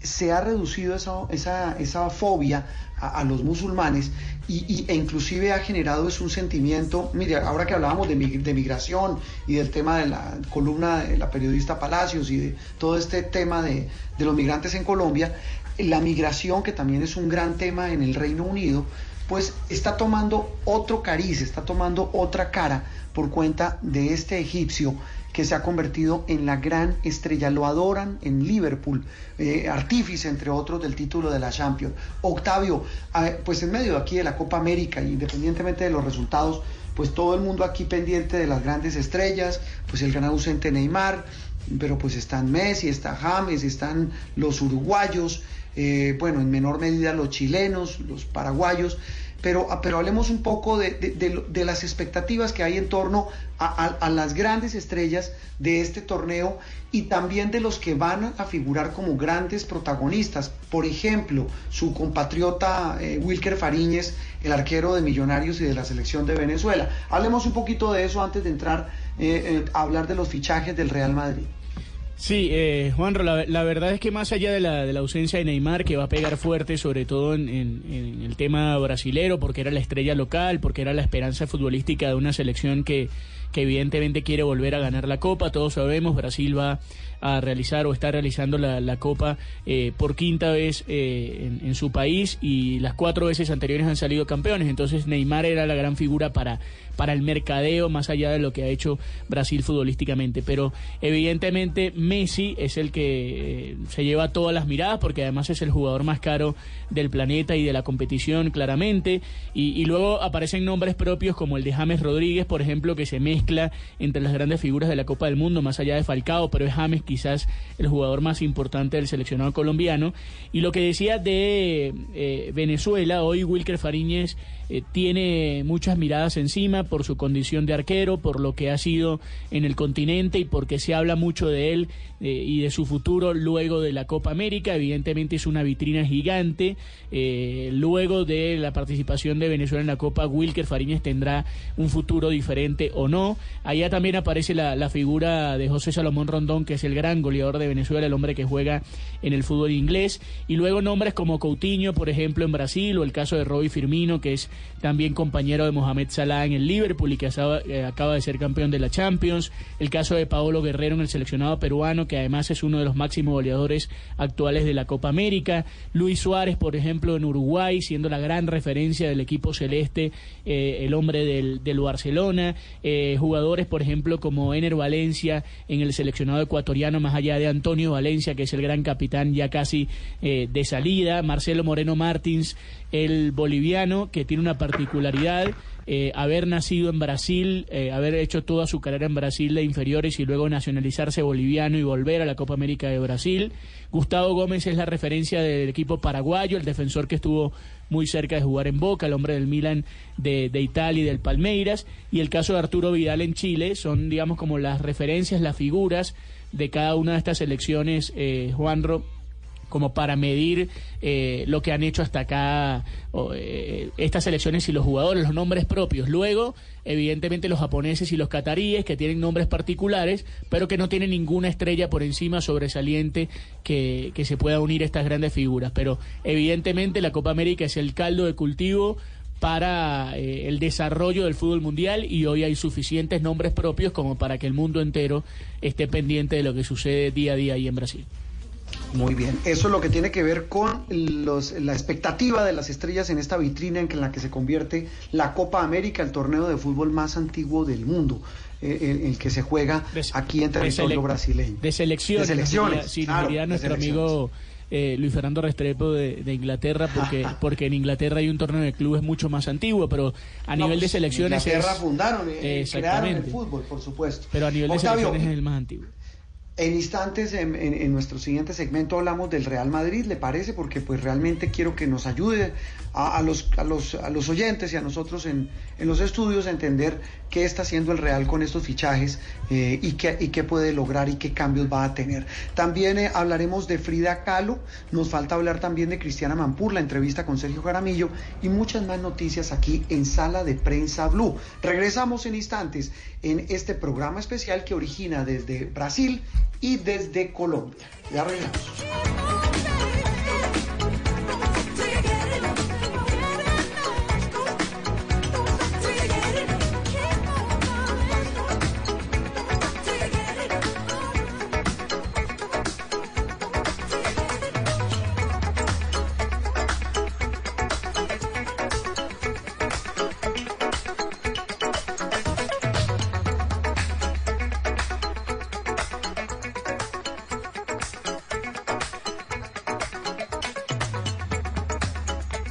Estás escuchando Sala de Prensa Blue.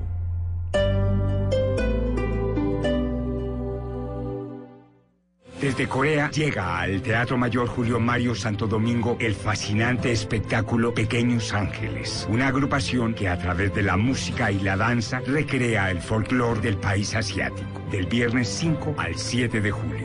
Compre ya sus entradas a través de primera fila o en taquillas del teatro. Apoya a Bancolombia y Caracol Televisión. Invita a Blue Radio y Alcaldía de Bogotá. Más información www.teatromayor.org. Código PULEB, E EBJ494. Los eventos de selecciones nacionales despiertan las identidades y la sana rivalidad deportiva con los demás países. La Copa América en Brasil este año nos permitirá unirnos como país alrededor de una bandera que estará representada en la cancha.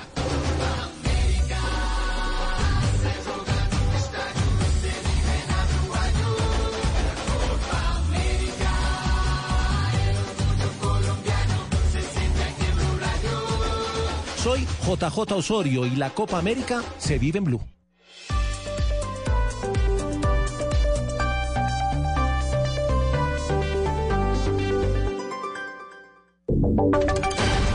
Voces y sonidos de Colombia y el mundo en Blue Radio y bluradio.com, porque la verdad es de todos. A las 11 de la mañana, 8 minutos, actualizamos información en Blue Radio. La Corte Suprema de Justicia advirtió que en caso de separación, el excompañero permanente o cónyuge debe responder por alimentos en caso de que la otra persona demuestre que está pasando por necesidades. Uriel Rodríguez nos explica. Eduardo, mire, pues esta decisión se da tras una tutela en la que una mujer alegaba que la única forma de sustento era la que le entregaba su expareja y por padecer episodios psiquiátricos que requieren de la atención médica brindada por la EPS, a la cual se encuentra afiliada como su beneficiaria.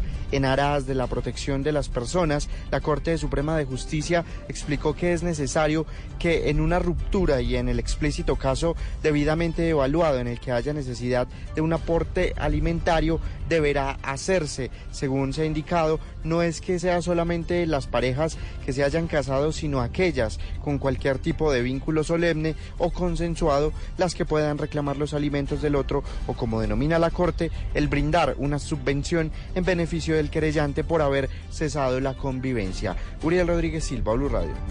Gracias, Uriel. La fabricante de tejas Eternit publicó esta mañana un comunicado a propósito de la prohibición del uso del asbesto a partir del año 2021. María Camila Castro. Eduardo, en este comunicado aseguran que desde el año 2015 tomaron la decisión de sustituir el asbesto en los procesos productivos del país y en consecuencia actualmente ninguno de sus productos, incluidas las tejas onduladas, utilizan este tipo de fibra. Además señalan que no fabrican ni comercializan tubería para obras públicas ni tanques elaborados con asbesto y recalcan que nunca han utilizado el asbesto como materia prima en la fabricación de placas planas para la construcción liviana marca Etherboard ni en su línea de pinturas arquitectónicas. María Camila Castro, Blue Radio. Y atención a esta noticia porque le rompieron el corazón a los narcos en el Huila. Allí las autoridades sorprendieron a delincuentes que tenían camuflada la coca en un corazón de peluche. La historia con Silvia Lorena Artunduán. El ingenio de los traficantes de estupefacientes no tiene límites. En la vía Mocoa Pitalito se logró la captura de un hombre quien al interior de un corazón de peluche transportaba 59 cápsulas con pasta base de coca. Estas cápsulas iban forradas con cera para evitar ser detectadas por el olfato canino. Coronel Nelson Pérez Avellaneda, comandante de la novena brigada. logra la incautación de 59 cápsulas con base de coca, correspondientes a 1.150 gramos. Este, estas cápsulas venían recubiertas de cera con el ánimo de impedir que los soldados y los caninos detectaran esta sustancia. Venían transportadas dentro de un peluche, un corazón Se pudo establecer además que el estupefaciente que provenía del departamento del Putumayo iba a ser comercializado durante las fiestas del San Pedro en el Huila. En Neiva, Silvia Lorena Artunduaga, Blue Radio. Un juez en Maicao emitió nuevas condenas por irregularidades en los contratos para reducir la mortalidad infantil en Albania, que hace parte del escándalo por, por el que es investigada la exgobernadora de La Guajira, Oneida Pinto. Daniela Mora. A través de redes sociales, la Fiscalía General de la Nación dio a conocer que un juez de Maicao condenó a cuatro personas vinculadas en el caso de mortalidad infantil en Albania, por el que está procesada la exgobernadora de La Guajira, Oneida Pinto. Los condenados fueron el interventor del proyecto Carlos Gómez Ovalle y los coordinadores Mayeli Soto, Gira Montaño, Glenis Ojeda y Emel Rodríguez por los delitos de contratos, incumplimiento de requisitos legales, interés indebido en la celebración de contratos y falsedad en documento. La exmandataria es investigada por irregularidades en la suscripción de un contrato de 16.800 millones de pesos para mitigar la mortalidad infantil entre los 0 y 5 años que la administración de Albania firmó con un hospital del municipio. Por este caso también fueron condenadas otras dos personas que se desempeñaban como conductores de la exmandataria. En Barranquilla, Daniela Mora Lozano, Blue Radio.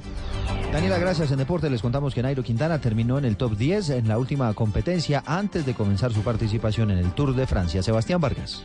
Eduardo Yentes ha terminado la competencia en el Criterium Dauphiné del año 2019 con campeonato para el danés Jacob Fulsan del equipo Astana. El colombiano Nairo Quintana fue el mejor de los nuestros en la novena posición a un minuto 24 segundos del ganador. Con esto Quintana termina su entrenamiento en cuanto a competencia se refiere de cara a lo que será el inicio el próximo 6 de junio de su gran reto del año 2019 el Tour de Francia. También hablamos de los nuestros en la vuelta a Suiza, segunda etapa. Ha ganado Luis León Sánchez del equipo Astana, el español, el mejor colombiano en la general. Es Winner Anacona, noveno a 19 segundos. En el puesto 13, Egan Bernal a 24 segundos. Y en el puesto número 21, Carlos Betancourt. Sebastián Vargas. Noticias contra reloj en Blue Radio.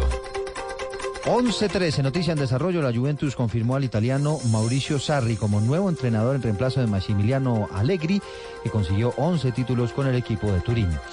Estamos atentos porque la Comisión Interamericana de Derechos Humanos le exigió al Estado de Nicaragua que garantice la integridad de los manifestantes antigubernamentales en el marco de la crisis que atraviesa el país desde abril del año pasado. Y la cifra que es noticia, casi dos millones de personas participaron en eh, las manifestaciones en Hong Kong para pedir que se retire un proyecto de ley de extradición a China, una cifra que duplicó la participación récord que se registró la semana pasada. Ampliación de todas estas noticias en blurradio.com. Seguimos con sala de prensa. ¿Qué es ser mamá? Ser mamá es enseñar. Es ser el centro, el comienzo y el final de la familia. Es hacer cada momento especial. Es unir las generaciones y pasar el legado. Tal como hace mucho tiempo, ella te lo pasó a ti. Super Arepa. La harina para hacer arepas de las super mamás. Trabajamos pensando en usted. ¡Golazo Servientrega! Registra tres días en servientrega.com slash brazo, más 20 mil pesos y llévate el maletín de la Selección Colombia. Reclámalo en los centros de autorizados en todo el país. Servientrega, logística oficial de la Selección Colombia. Servientrega, una causa país. Aplica condiciones y restricciones. Estás escuchando Sala de Prensa Blue.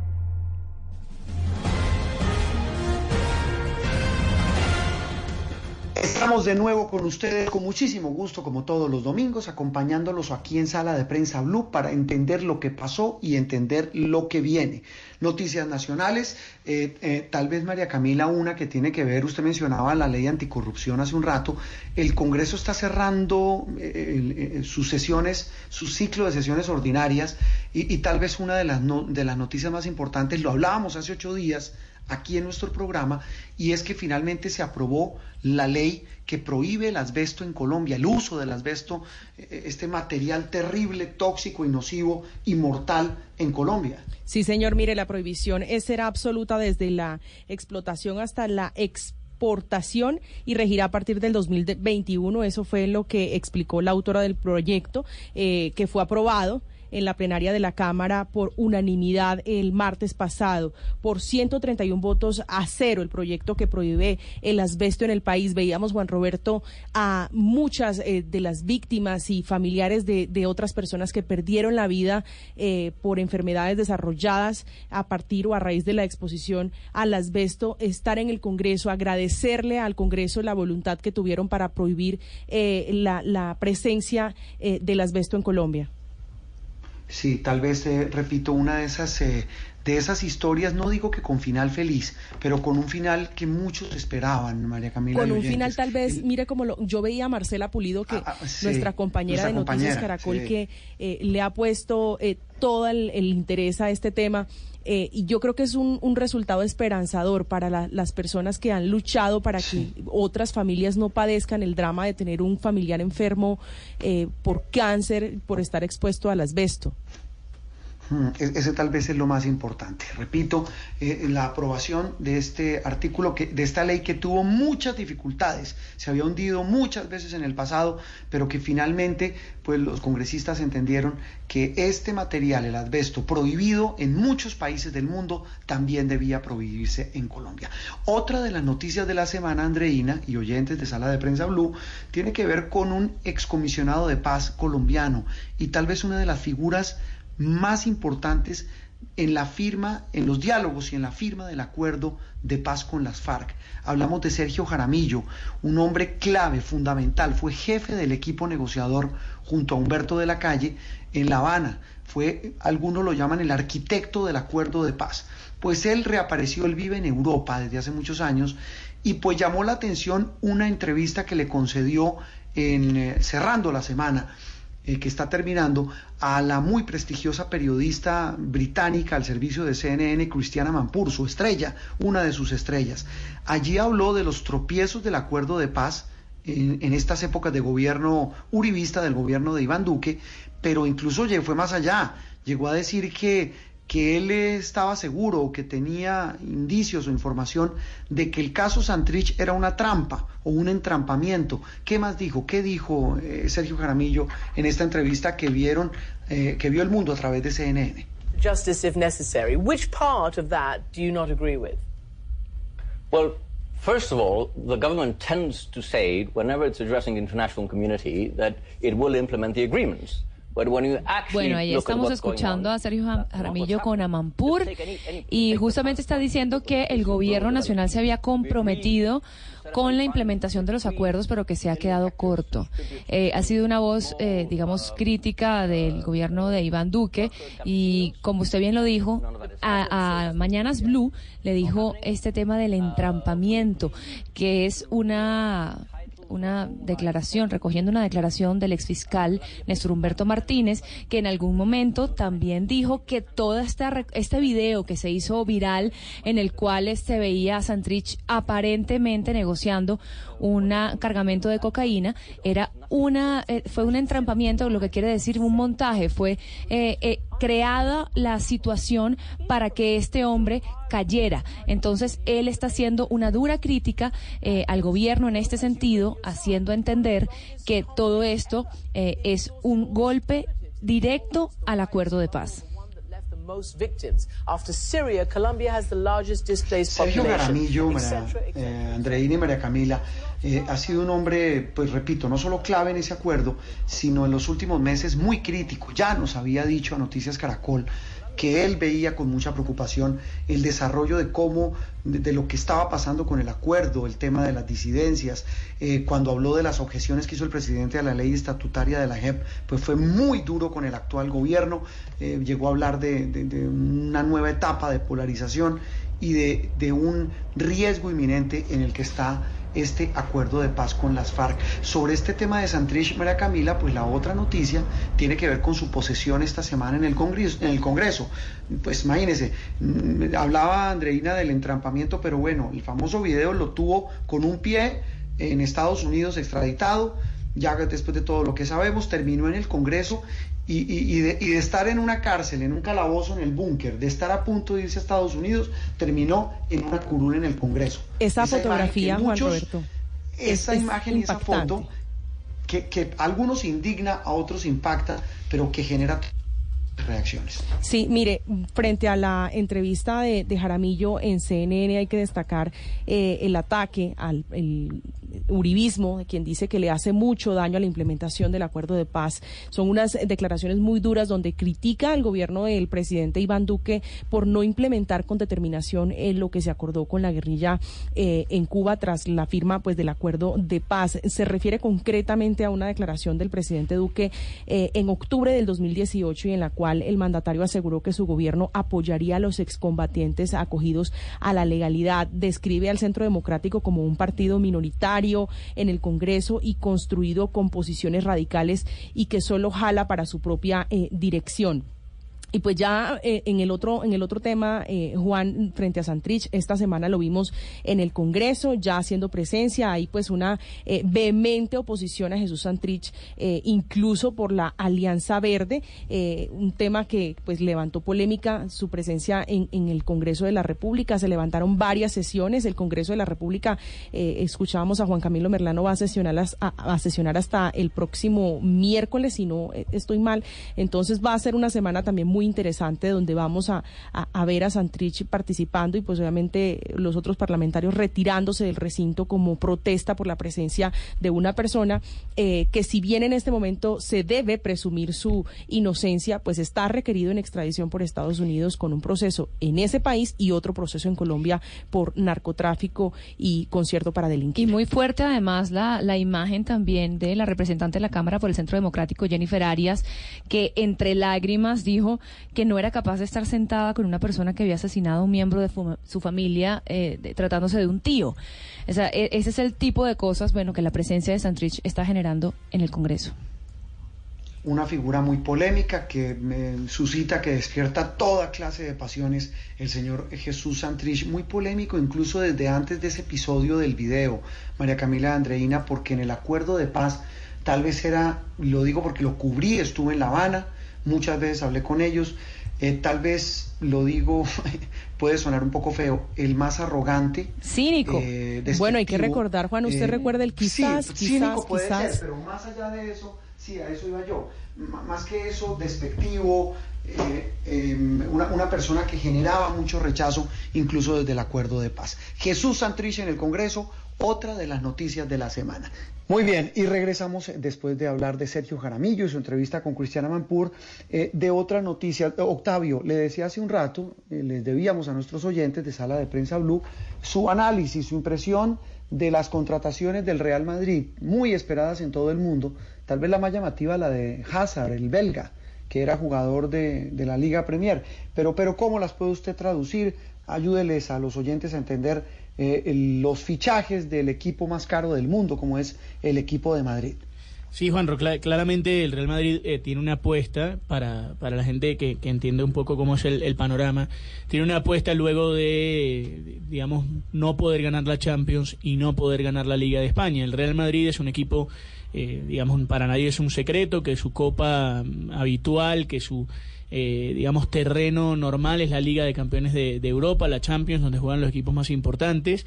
Eh, más allá de que la ganó varias veces en los últimos años, es su condición habitual y por eso el Real Madrid pelea constantemente para armar equipos competitivos en función de esa competencia, valga la redundancia. Pero como el Barcelona eh, viene de ganar la, la liga en España, porque además el Madrid tampoco estuvo en la final de Copa del Rey, porque además no pudo meterse entre los finalistas de la Liga de Campeones de Europa, empezó a mover el mercado en función de armarle un equipo competitivo a un entrenador que como todos ya conoce muy bien el club, como es el caso de, de Zidane. Y más, allá de los jugadores que van a salir, que aún no han terminado de moverse en ese sentido, nombres y pesos pesados que van a terminar moviéndose, entre ellos qué va a suceder eh, ahí en, en un paréntesis con James Rodríguez. Recordemos todos que James no va a seguir en el Bayern Múnich y que tiene, eh, digamos que mirar hacia el lado del Madrid para ver qué termina sucediendo con su futuro, si es en Italia o no. El Madrid termina eh, a esta hora eh, teniendo nombres propios ya de peso. El primero que hizo fue el brasilero Rodrigo, que lo trajo del Santos de Brasil en 40 millones eh, de euros. Apareció también Ferland Mendy, el francés, que fue el último en ser anunciado, el jugador de 26 años del Olympique de Lyon, en 43 millones y medio. Eder Militao, el defensor central del Porto, que ya se había anunciado desde la temporada pasada y que ahora va a jugar en el equipo blanco en 45 millones. Y los dos grandes nombres del mercado, como bien dice Juanro, tienen que ver con Luka Jovic, el hombre del Frankfurt, que es una revelación, el hombre que quería media Europa y que termina fichando para el Real Madrid en 54 millones, y el caso de Eden Hazard, el exjugador del Chelsea, que luego de siete años en Inglaterra va a jugar con el Real Madrid por algo más de 90 millones, 90 millones más, unas cláusulas que terminan siendo más o menos alrededor de 100 millones, y así pone, eh, digamos, estos nombres propios en la mesa. Con, la- con el caso de Jovic y de Hazard, el aficionado común del Madrid, Juanro, empieza a respirar más tranquilo porque ya tienen una figura suficientemente grande y de marketing y de movimiento y de apellido y además que es un grandísimo jugador como para tratar de igualar entre comillas la ausencia de Cristiano Ronaldo y de pelearle otra vez a, Lionel Messi. Entonces eh, la Liga Española vuelve a tomar un aire, eh, un aire, perdón, luego de la salida de Ronaldo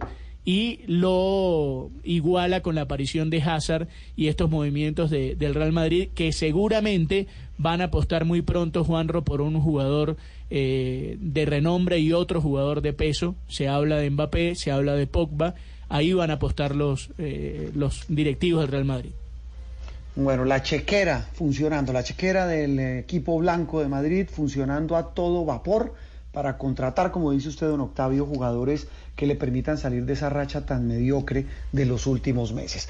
De la riqueza del Real Madrid hablamos ahora de la miseria que se vive en una de las más importantes vías de Colombia, María Camila, la vía al llano. Esta semana sí que han sufrido por cuenta de los derrumbes. Digo que esta semana porque pues es un tema de, nunca acabar, pero esta semana ha sido particularmente crítica, María Camila. Sí, mire, esta semana ha sido de múltiples deslizamientos eh, de tierra en varios puntos de la carretera, una de las vías más importantes eh, que comunica pues a la capital del país con eh, el llano.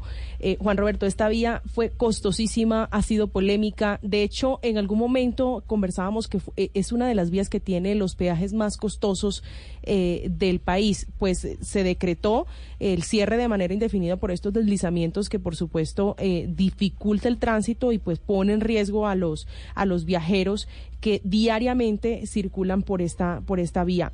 Hay cierres eh, en el kilómetro eh, entre la vía entre Bogotá y Villavicencio en el kilómetro 57, en el 58 de este corredor eh, Bogotá-Villavicencio antes de llegar al municipio de Guayabetal, Juan Roberto. Muy bien, hemos contactado a nuestro compañero Luis Eduardo Maldonado, a quien hemos eh, designado para que haga un recorrido por esta vía, acompañe a nuestros colegas, eh, compañeros de Villavicencio, tanto de Blue como de Noticias Caracol. Luis Eduardo, ¿qué se ha encontrado? ¿Qué encuentra uno hoy en esta vía que se supone es de las más importantes del país? Pero mire el viacrucis que se vive allí, Luis Eduardo. Mire, aquí encontramos tristeza, Juan Roberto, buenos días. Tristeza, desolación, preocupación de la gente. Recorrimos los supermercados, ya no hay víveres, ya no se consiguen alimentos, la gente está muy preocupada. Y recorrimos también una trocha, que es una vía terciaria, por la que solo permiten el paso de mm, camionetas 4x4. Ningún camión puede pasar porque es que no aguanta, porque la vía es muy angosta, porque se quedan enterrados. Entonces, ¿qué es lo que está pidiendo la gente? Acciones inmediatas. Como se ha decretado la calamidad pública, esto le da la capacidad al gobierno departamental y nacional de sacar plata directamente para invertir. Y lo primero que van a hacer es comenzar a mandar maquinaria pesada para habilitar esta vía que recorrí hace algunos eh, minutos, hace unas horas, para que los camiones, pequeños eh, camiones, ellos eh, hablan de vehículos medianos que puedan comenzar a traer la papa, el arroz, el chocolate, los víveres, porque algunos víveres de campo pues los tienen acá, la carne, no veo el problema, pero los víveres que vienen de Bogotá no les llegan, la gente está muy, pero muy preocupada. Mire, Juan Roberto, estoy frente a una montaña y estoy en el barrio Flandes, estoy en la terraza de una humilde vivienda, a Sí. seis, a tres metros pasa el, el río, gigante río. Y el temor de esta gente es que haya una avalancha, que este río se venga y desaparece el barrio. Y súmele a esto, si se viene la montaña, la gente dice que no aguantan más, que cada vez que llueve les dicen lo mismo, pero que nunca les dicen con certeza si los van a quitar de este barrio o si ya no hay peligro. Están muy, pero muy asustados. Ese es el problema, es el eterno drama, Luis Eduardo, de los habitantes del llano, no solamente de los de Villavicencio y el Meta, sino los que, habitan, los que viven en la- eh, eh, a la vera del camino, a la vera de esta carretera, que ha costado miles de millones, que se ha hecho durante muchos años y por la cual hoy nadie responde. Así el gobierno pues esté insistiendo en que le va a poner el pecho a un tema que ya muchos en la región están pidiendo sea declarado en estado de calamidad. Luis Eduardo Maldonado, allí en esa zona. Antes de irnos a la pausa, un dato, mm, eh, María Camila y Andreina, de temas de noticias aquí en Brasil. Pues nos hemos encontrado, mire, el señor Jair Bolsonaro, el presidente, estuvo en la inauguración de la Copa América. Eh, tiene un nivel alto de aprobación, bordea el 50%, 55% de gente que lo aprueba, está en el poder desde enero. Es un presidente de ultraderecha pero está metido, bueno, ¿por qué lo aprueban? Porque se han reducido los homicidios y los robos. No sé si les suena familiar, un problema también muy en común aquí en Brasil como en Colombia, pero está metido en un gran enredo su ministro de Justicia, Sergio Moro, quien fue el juez del caso Lavallato, el juez del caso de corrupción más sonado en Brasil, que tiene preso a Luis Ignacio Lula da Silva, por unas conversaciones de unos chats que fueron filtrados por un portal aquí en Brasil, aquí es específicamente Sao Paulo, donde se supone que el juez Moro, hoy ministro, eh, el, el- el- el estandarte de la lucha anticorrupción en Brasil, habría eh, interferido en ese proceso, en una conversación con el fiscal que lleva el caso contra Lula, que, que no pudo participar en las elecciones por estar preso y tener una condena de más de nueve años. Pues lo último que se ha sabido sobre este tema es que ha renunciado el ministro Carlos Alberto dos Santos, que era hasta hace, hasta este viernes pasado, estaba al frente de la Secretaría de Gobierno. Eh, es un general en retiro, un hombre de línea muy dura del gobierno de Bolsonaro, que se habría visto envuelto también en este escándalo y que se convierte en el tercer ministro que deja el gobierno de Brasil y es el primero del ala militar. Eso es lo más importante. Lo vinculan también con este escándalo. Vamos a hacer una pausa. En instantes hablaremos de Frida Kahlo y la voz que retumba hoy en todo el planeta, la entrevista con Daniel Javif y mucho más aquí en Sala de Prensa Blue que se origina desde Brasil y por supuesto desde Colombia.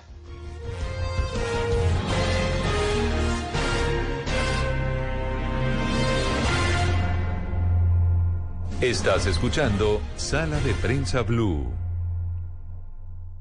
Eres un romántico empedernido. Sabes que por amor haces lo que sea. Incluso cocinar las más ricas pastas. Y traer a tu casa una de las ciudades más románticas del mundo. Donde Romeo y Julieta se amaron por siempre. Sin duda, eres un campeón. Una de las capitales mundiales de la ópera. Para ti, nada es imposible. Apuesto a que eso no se lo esperaba. Pastas Verona. Si sabes de amor, sabes de pasta. Trabajamos pensando en usted. Continúa el cubrimiento especial de la Copa América 2019. Este domingo vive la Copa América con Blue Radio, Paraguay, Qatar y después Uruguay, Ecuador. La Copa América se vive en Blue. Estás escuchando Blue Radio con el Banco Popular. Siempre se puede. Doña Susana, si responde la siguiente pregunta ganará muchos premios. ¿Está lista? Sí. ¿Usted abrió un CDT en el Banco Popular? Sí. ¡Ganó! Con el ahorro ganador CDT, siempre ganas. Sin rifas ni sorteos. Ahorra y obtén mayor rentabilidad. Más información en www.bancopopular.com.co. Banco Popular. Somos Grupo Aval. Aplica condiciones. Vigilado Superintendencia Financiera de Colombia. Estás escuchando Sala de Prensa Blue. Mira, cuando tú empiezas a borrar mensajes, a mentir sobre llamadas, a omitir en dónde y con quién vas a estar, ya estás a cinco minutos de estar ahí. Es cuestión de tiempo, querido, querida, para que el efecto dominó te alcance, haga su trabajo y te aplaste. Carajo, si no quieres continuar... Esa voz que estamos escuchando es una voz que se levanta, que habla fuerte.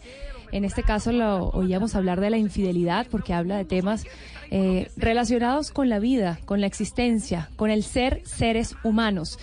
Es uno de los conferencistas internacionales más importantes eh, que tiene pues en su haber además una cantidad de seguidores en las redes sociales. Y creo que de hablar eh, de influenciadores, eh, que es una palabra que está muy a tono en nuestros tiempos, creo que este sería uno de los más grandes influenciadores porque además influencia en temas eh, vitales, en temas importantes. Él es Daniel Javif y nos, nos acompaña en Sala de Prensa Blue. Hola Daniel, ¿cómo estás? Qué gusto tenerte con nosotros. Al contrario, muchísimas gracias. Gracias por el espacio. Bueno, Daniel, eh, hemos escuchado mucho de usted, lo hemos visto en videos en el que nos hace pensar, reflexionar, pero yo quisiera saber, empezar esta entrevista entendiendo un poquito cómo llegó usted allí, a donde está ahora. Eh, difícilmente o no, no me imaginaría que usted de pronto cuando era chiquito, cuando era niño, habrá pensado, no, pues yo quiero ser un motivador, yo quiero hablarle a la gente. ¿Qué fue, qué es lo que usted quiso hacer con su vida y cómo se transformó para llegar a esto que hace hoy en día? Pues he llegado aquí hecho pedazos, Linda. he cruzado por mucha transformación, por muchas mutaciones en mi, en mi vida. Eh, y hubo un momento en mi vida en donde dije hasta qué punto quiere ser bueno. Quiere ser bastante bueno, quiere ser bueno, quiere ser muy bueno, quiere ser el mejor en tu campo, quiere ser el mejor del mundo. Y me di cuenta que todos quieren ser buenos en algo, pero que hay niveles y que el talento es importante y que el deseo es fundamental, pero que la acción es indispensable en, en la vida y que si uno no tiene la ambición, no le será posible combinar este cóctel que termina por condenarte a tus sueños o a tus, o a tus éxitos. Eh, muchos quieren gustarle a la gente y eso hace que confundamos gustar con ser buenos en, en algo. Y déjenme decirles esto, no son muy son muy pocos los que realmente están dispuestos a pagar el, el, el precio de sus propios sueños o de sus o de sus aspiraciones. Y cuando la vida me llevó a esta tormenta perfecta, a este quebrantamiento, a este lugar donde todos los seres humanos solemos cruzar un día nuestro propio desierto o éxodo, yo decidí utilizar el dolor como un maestro redentor y utilizarlo eh, de manera positiva y no quedarme a vivir en el, en el enojo, en el sufrimiento o en, en la ira. Así como he comido en banquetes y en, en banquetas, hoy me toca estar en, en muchos banquetes, pero nunca olvido los momentos en que estuve en una, en una banqueta, ¿sabes? Entonces, realmente nunca construí una conferencia, nunca escribí una conferencia, la vida me la ha ido dando poco a poco y la sigo, la sigo escribiendo. Siempre supe que quería eh, expresarme y siempre de niño busqué las, las mejores maneras de expresarme y siempre he buscado otras formas de expresarme, ya sea actuando, cantando, escribiendo, recitando, escribiendo poesía, eh, produciendo, eh, haciendo videos. Es, es esta adicción, es esta necesidad a, comunicar y a no ser como, como, como ayer. Entonces, siempre busco ser alguien mejor de lo que era ayer. Daniel, ¿cómo está? Lo saluda Cristina. Yo le quería preguntar sobre eso. Usted influenció un montón de, de gente alrededor de Latinoamérica, en España, en muchos lugares, pero ¿quién lo influencia a usted? ¿Qué temas busca usted para, mm, para hacer estos videos que llenan tanto a la gente y que les trae tranquilidad y les da consejos? ¿Cómo busca usted, digamos, un tema eh, del que hablar? Hablo, hablo de lo que he vivido y de lo que vivo diariamente, o sea, la coyuntura diaria de mi vida. Si me encuentro con un chismoso, bueno, pues escribo algo sobre el chisme. Eh, si encuentro en mi vida un infiel, pues hablo acerca de la infidelidad, o si encuentro un romántico, hablo acerca de lo romántico, si encuentro una mujer, a una madre, si encuentro a un enfermo o alguien que murió eh, y que perdió, perdón, que perdió a alguien, eh, si conozco a alguien que está en la cárcel, escribo de eso. Es un tema, el mundo está mm, para inspirarnos, vivimos en un mundo hermoso, bellísimo, y creo que uno de mis talentos más profundos es la, es la observación, es la capacidad de cambiar de lente todos los días y dejar de volver común lo que no es común. Y de ahí salen realmente las, las, los mensajes, la, la inspiración, aparte de estar siempre conectado eh, y en sintonía con esta fuente eh, eterna, ¿no? Del, del, amor, de la gratitud, de la simpatía, de la bondad. Y na nace de manera, de manera real y, y, genuina. Daniel, las redes sociales, eh, digamos que son eh, por un lado ángel y por el otro lado demonio. Sabemos que eh, pues en, est en, estos tiempos son muy poderosas. Para algunos son el vertedero, el veneno que muchos tienen por destilar del odio, pero también otros como usted se lo, la usan y se convierten en el medio para que miles de personas escuchen un mensaje que busca edificar de alguna manera. Eh, ¿Cuál es su reflexión respecto a, las redes sociales, en donde también vemos algunos comportamientos como que es el lugar en donde muchos se comparan entre sí, de pronto se deprimen viendo que sus vidas no son tan maravillosas como la de los otros? Mira, eh, hay, hay un tema importantísimo. Las redes sociales todos los días nos están diciendo que no somos suficientes. Eh, precisamente por eso nos comparamos y cuando nos comparamos nos, nos deformamos. Ya ni siquiera es la era digital, es la ira digital. Estamos viviendo en un mundo hipercomunicado, hiperglobalizado, en donde la gente ya no tira un juicio, sino te condenan. Digamos que el ecosistema digital se ha convertido en una nación de tribus que mutan diariamente. Esto es más cierto que nunca, ¿eh? porque ahora estamos cruzando la era, la era post-digital, Hoy hay más de seis diferentes generaciones activas que conviven e interactúan de manera diaria. Y el reto es acortar esta brecha entre ellas y cómo unificar y mediar entre ellas. Hoy todos vivimos con más opciones de información que la que hubo jamás. Entonces, por supuesto, impactar y trascender requiere de verdad.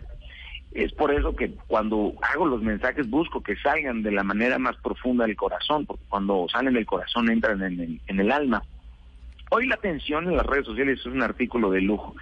Por eso es fundamental el uso inteligente y sabio de estos medios y sobre todo la autenticidad de los mensajes, sea cual sea tu mensaje o a lo que te dediques, uno tiene que dedicarse a hacer crap, eh, no, eh, no crap, sino craft, digamos. Las estrategias hoy en día deben de ser de, lectura constante y capaces de adaptarse de inmediato a un cambio cultural o a la invasión diaria de nuevas formas y fondos de la vida cotidiana. Y al parecer estamos atascados de estímulos que nos desorientan y distraen de nuestros objetivos.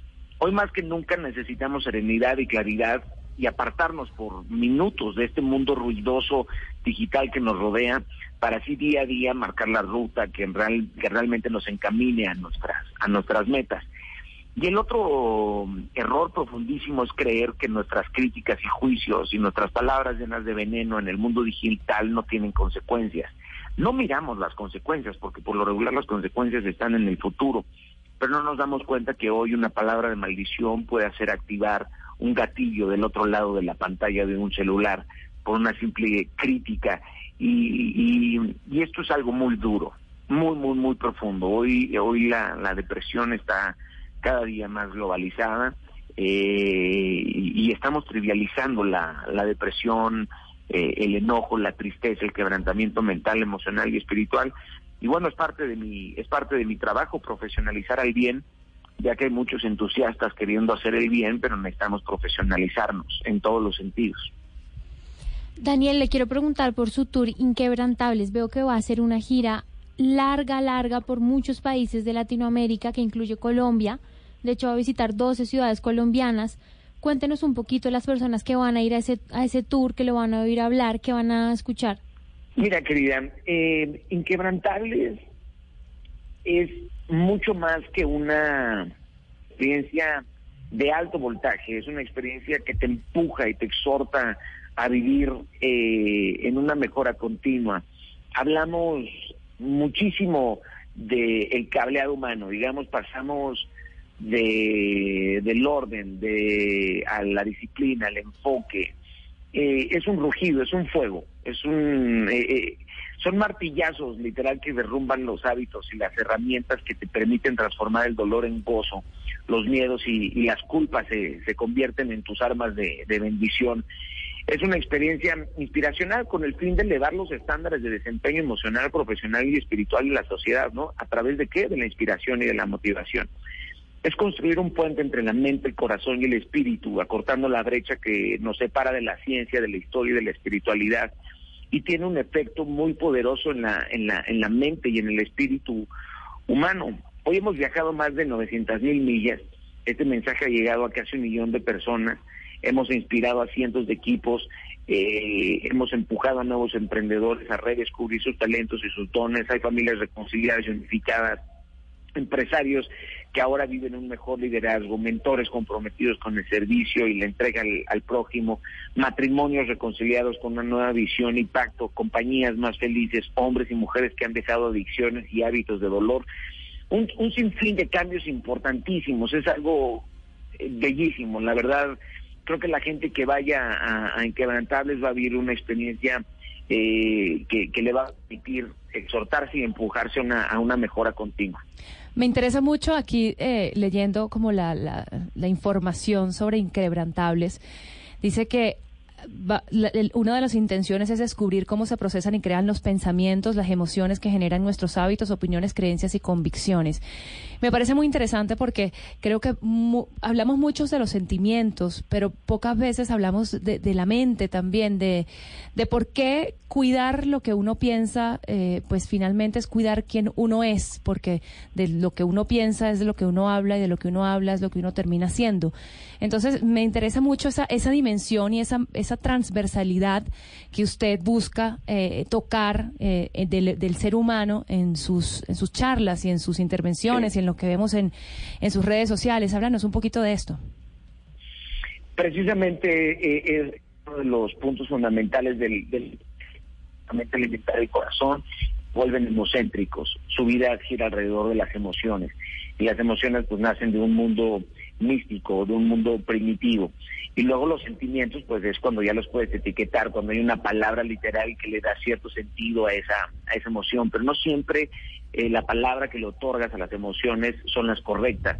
Depende muchísimo de tus pensamientos y de tu léxico. Entre más amplio sea tu lenguaje o tu léxico, más fácil te va a ser, por supuesto, etiquetar tus emociones. Y cuando etiquetas una emoción, es más fácil utilizarla a tu favor o en contra, por supuesto, de ti. Ahora, los pensamientos importan. Primera, los pensamientos tienen la capacidad de modificar la bioquímica completa del cerebro no nada más científicamente comprobado, sino lo que piensas modifica literal tu cuerpo de manera interna. Cuando piensas es redescubrir el mundo interior. Hay gente que quiere conquistar la luna, sabemos que queremos conquistar el mundo interior, que al parecer es un mundo todavía más profundo y mucho más, mucho más oscuro. Y lo que yo quiero mostrar es que hay una capacidad de vivir en sintonía, de vivir en un muy buen equilibrio entre la mente, el corazón y el espíritu. Cuando tú reconectas la mente con el corazón y con el espíritu, vives en una profunda intuición, vives en el poder de la super resiliencia, en el poder de la super pasión. Y estas se convierten en herramientas eficaces y efectivas para el desarrollo y la implementación de tus nuevas capacidades para el dominio propio ante los conflictos internos o externos, ¿sabes? Logra elevarte el enfoque, la actitud, de excelencia de tus talentos y de tus dones individuales. Por fin aprendes a tener estrategias y armas para un liderazgo profesional y espiritual que son aplicables a situaciones de riesgo o de confrontación en tu caminar diario. Y aparte de esto, cuando dominas tus pensamientos, puedes fomentar la creatividad, puedes fomentar la imaginación, y cuando haces esto, todas las áreas laborales que están a tu alrededor te convierten en un líder que hace de este liderazgo algo participativo y de servicio basado en valores y moral de la, de, de la ética suprema. Entonces digamos que cuando comprendes estos pensamientos puedes encaminar para mejorar tus finanzas, tu familia, tu pasión, tu creatividad, tu estima. Eh, eh, nadie está estudiando la felicidad, caray. Ahora sabemos todo menos ser felices. Es verdad. Eh, se, saben tantas cosas y yo creo que ya no estamos en la época del saber, estamos en la época del, saber hacer. Creo, creo que, que poco a poco los títulos y poco a poco estas cosas van a ir perdiendo su, su, su valor y de repente la pasión va a ser más importante, el compromiso va a ser más importante, la disposición va a ser más importante y vamos a contratar a gente que tenga buenos pensamientos, que siempre esté pensando bien, aunque el mundo esté mal. Esto, esto creo que va, va a suceder los próximos 5 o 10 años. Va a ser, va a ser urgente y necesario en nuestro, en nuestro mundo esto. Bueno, gracias a Dios que tenemos también voces como usted que nos hacen recordar que tenemos que mirar hacia adentro. Y bueno, ha sido un inmenso privilegio. Estas son algunas de las, eh, nos dio acá unas buenas pildoritas de lo que va a ser inquebrantable del 27 de septiembre al 14 de octubre en ciudades como Bogotá, Medellín, Cali, Barranquilla, Pereira, Cartagena, Arauca, Ibagué, Cúcuta, Montería, Valledupar y Bucaramanga van a tener el privilegio de escuchar a Daniel Javif, que lo tuvimos también en Sala de Prensa Blue y ha sido todo un gustazo hablar con usted, Daniel. Caray, muchísimas gracias. Gracias por el espacio. Eh, les mando un fuerte saludo a todos ustedes, a todo el equipo de, del programa y también a todo el auditorio. Que Dios les bendiga muy pronto y nos vemos pronto aquí en Colombia. Pronto nos vemos. Fue Daniel Aviv en Sala de Prensa Blue. Esto es Sala de Prensa Blue. Con su cabeza asiática, sobre la que nace un pelo oscuro, tan delgado y fino que parece flotar en el aire, Seguimos en sala de prensa Blue y lo que están escuchando es la voz que sería de la artista mexicana Frida Kahlo. Cristina, ¿quién reveló este audio? Es una grabación que publica la Fonoteca Mexicana.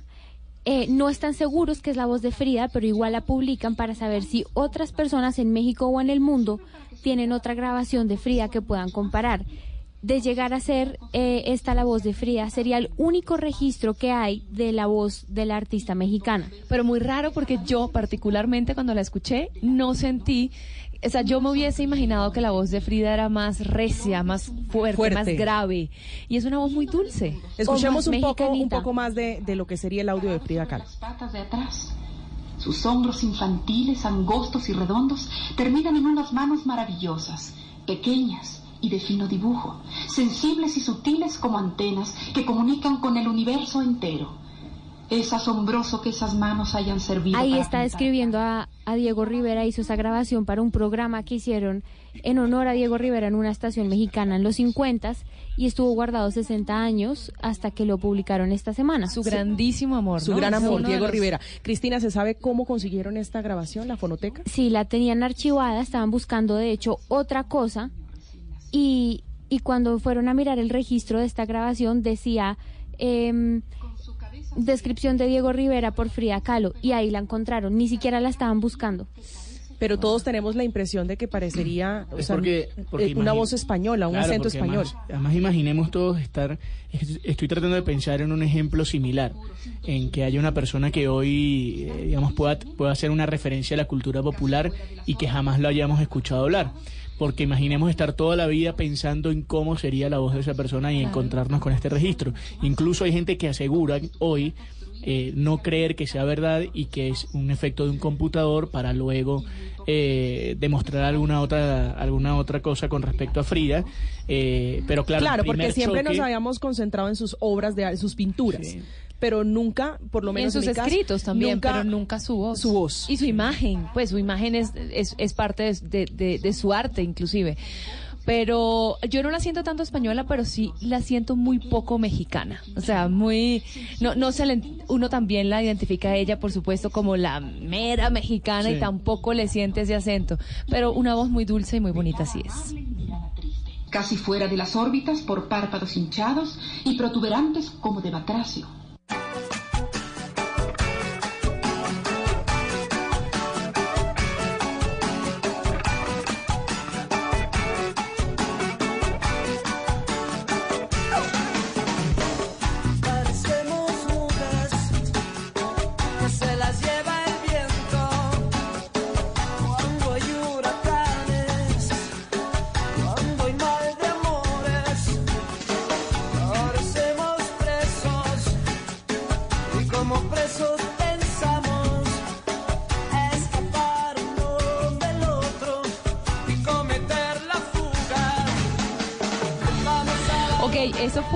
cambio radical de, de estilo musical que hemos eh, llevado durante el programa. Escuchamos música brasilera. Sí. Eh, ahora estamos con Caifanes y esta fue una libertad artística del señor Sasso. Una atribución que se tomó el señor Sasso. Por- Como el jefe ver, se fue, ya, ya está en sus labores en Brasil, A entonces ver, Sasso voy- hizo hacer, voy a fiesta. hacer una pregunta rápida ahí de, de, eh, rapidez mental. A ver, eh, Cristina, ¿usted hace siete años que estaba haciendo? Eh, hace siete años estaba en décimo o el noveno en el colegio. Eh, María Camila Orozco hace siete años que estaba haciendo. No sé qué estaba haciendo ayer. Era compañera de trabajo mío, segura. ¿Hace siete? Seguro, en CMI. En CMI, las dos estábamos trabajando en CMI. Bueno, hace siete años fue la última vez que había venido Caifanes. Eh, obviamente cuando esta banda fue muy popular, Cristina no había nacido. Eh, y, y bueno, esta banda fue muy popular, es una de las bandas eh, más importantes del, del rock en español. Y anoche estuvo en el Movistar Arena acá en Bogotá, Ah, dando el primero de sus dos conciertos. Realmente fue muy bueno el concierto anoche en, en Bogotá. Y hoy va a tener otro concierto y la particularidad, Andreina, es que este concierto es para menores de edad. Es decir, puede entrar cualquier ¿Ah, sí? persona, pero los menores de edad también pueden entrar para celebrar el Día del Padre. Entonces, eh, el de ayer estuvo completamente agotado desde hace muchísimo tiempo y el de hoy también ha vendido muy, mu- eh, mucha- muchas entradas para ver a Caifanes en su segunda presentación en Bogotá, luego de tantísimos años, como decía, y una de las bandas más populares del rock en español en, en la última década. Muy bien. Muy bien por chévere. Caifanes. Sí, bien por Yo- Caifanes. yo- Y buena esa de, de- de- de- abrir el espacio para los niños, porque si no, pues ¿quién va a ir? Ustedes no recuerdan a Caifanes si Hoy escuchan esta canción Padre. o lo recuerdan. Se me hace familiar, pero Yo no realmente sé no. si, yo no sé si, Oiga. si Ricardo tiene afuera o la negra Tomasa. Sí. No. Esta canción nunca la bailaron en una discoteca. No, yo sí, yo sí. A ver, a ver, piensa, María Camila. Yo nunca fui a una discoteca. Oye, Saso, pero usted puso un punto muy importante del cual no hemos hablado en todo el programa y es que hoy es el Día del Padre. Exactamente. Nada más y nada menos. O sea, no he llamado a mi Felicitaciones papá. a todos esos papás. felicitamos, nos felicitamos al jefe. eh, Es no, verdad. Sí. Sí, pero no, no, pero de verdad, tarde. realmente un homenaje eh, desde Sala de Prensa Blue a los eh, padres colombianos, a todos los que están en, en nuestro país en este día eh, que se conmemora pues el Día del Padre en, en Colombia, por ese esfuerzo eh, tan grande que hacen por educar a sus hijos, por, por llevar a su casa sustentos, por todos esos padres que, que son el símbolo de, de las familias en, en el mundo. Y por ser el amor de la vida de nosotras, sus hijas. Mi yo papá es mi creo- traga. Uy, mi, mi papá es mi traga también, sin duda. Cristina. Es que yo no sé lo de traga, me suena un poquito, un poquito raro yo, pero, pero sí lo amo con todo mi corazón. Pero si usted es medio costeña, la traga, maluca, el papá. Pues bueno, Sí, de no. Caifanes eh, pasamos a la siguiente recomendación porque aquí tenemos variedad y vamos a, pa- a pasar al reggaetón O sea, eh, con ¿Vieron ese cambio? O sea, es- brusco.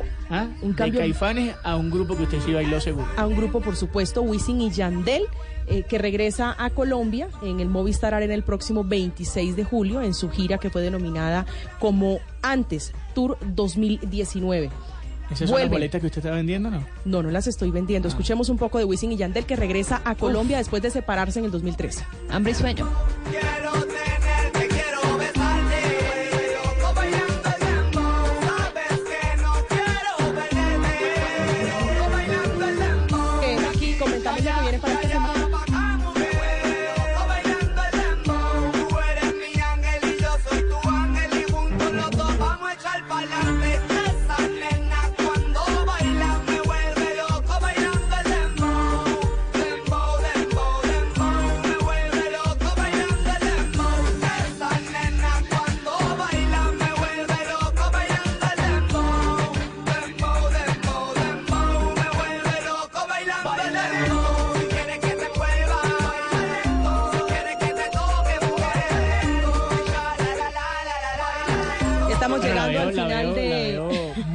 emocionada a las tres. Perreando. eh, bailando, eh, utilizando ese, pa- esa palabra que solo ustedes utilizan, ¿no? Eh, Esto se, esto se descontroló cuando Esto Juan, Juan Roberto no está ahí y abandonó los ratones hacemos fiestas. Bueno, se fue se el está, acabando, se está acabando el programa, pero antes de, de acabarse el programa, eh, recuerden que por Blue Radio y por la señal del Gol Caracol, Copa América. En un rato van a jugar Paraguay y Qatar en, el, eh, en la Copa América y van a cerrar esta jornada Uruguay y Ecuador. Son los dos partidos. Uy, del día Uruguay de fuerte, hoy. ¿no? Su marcador.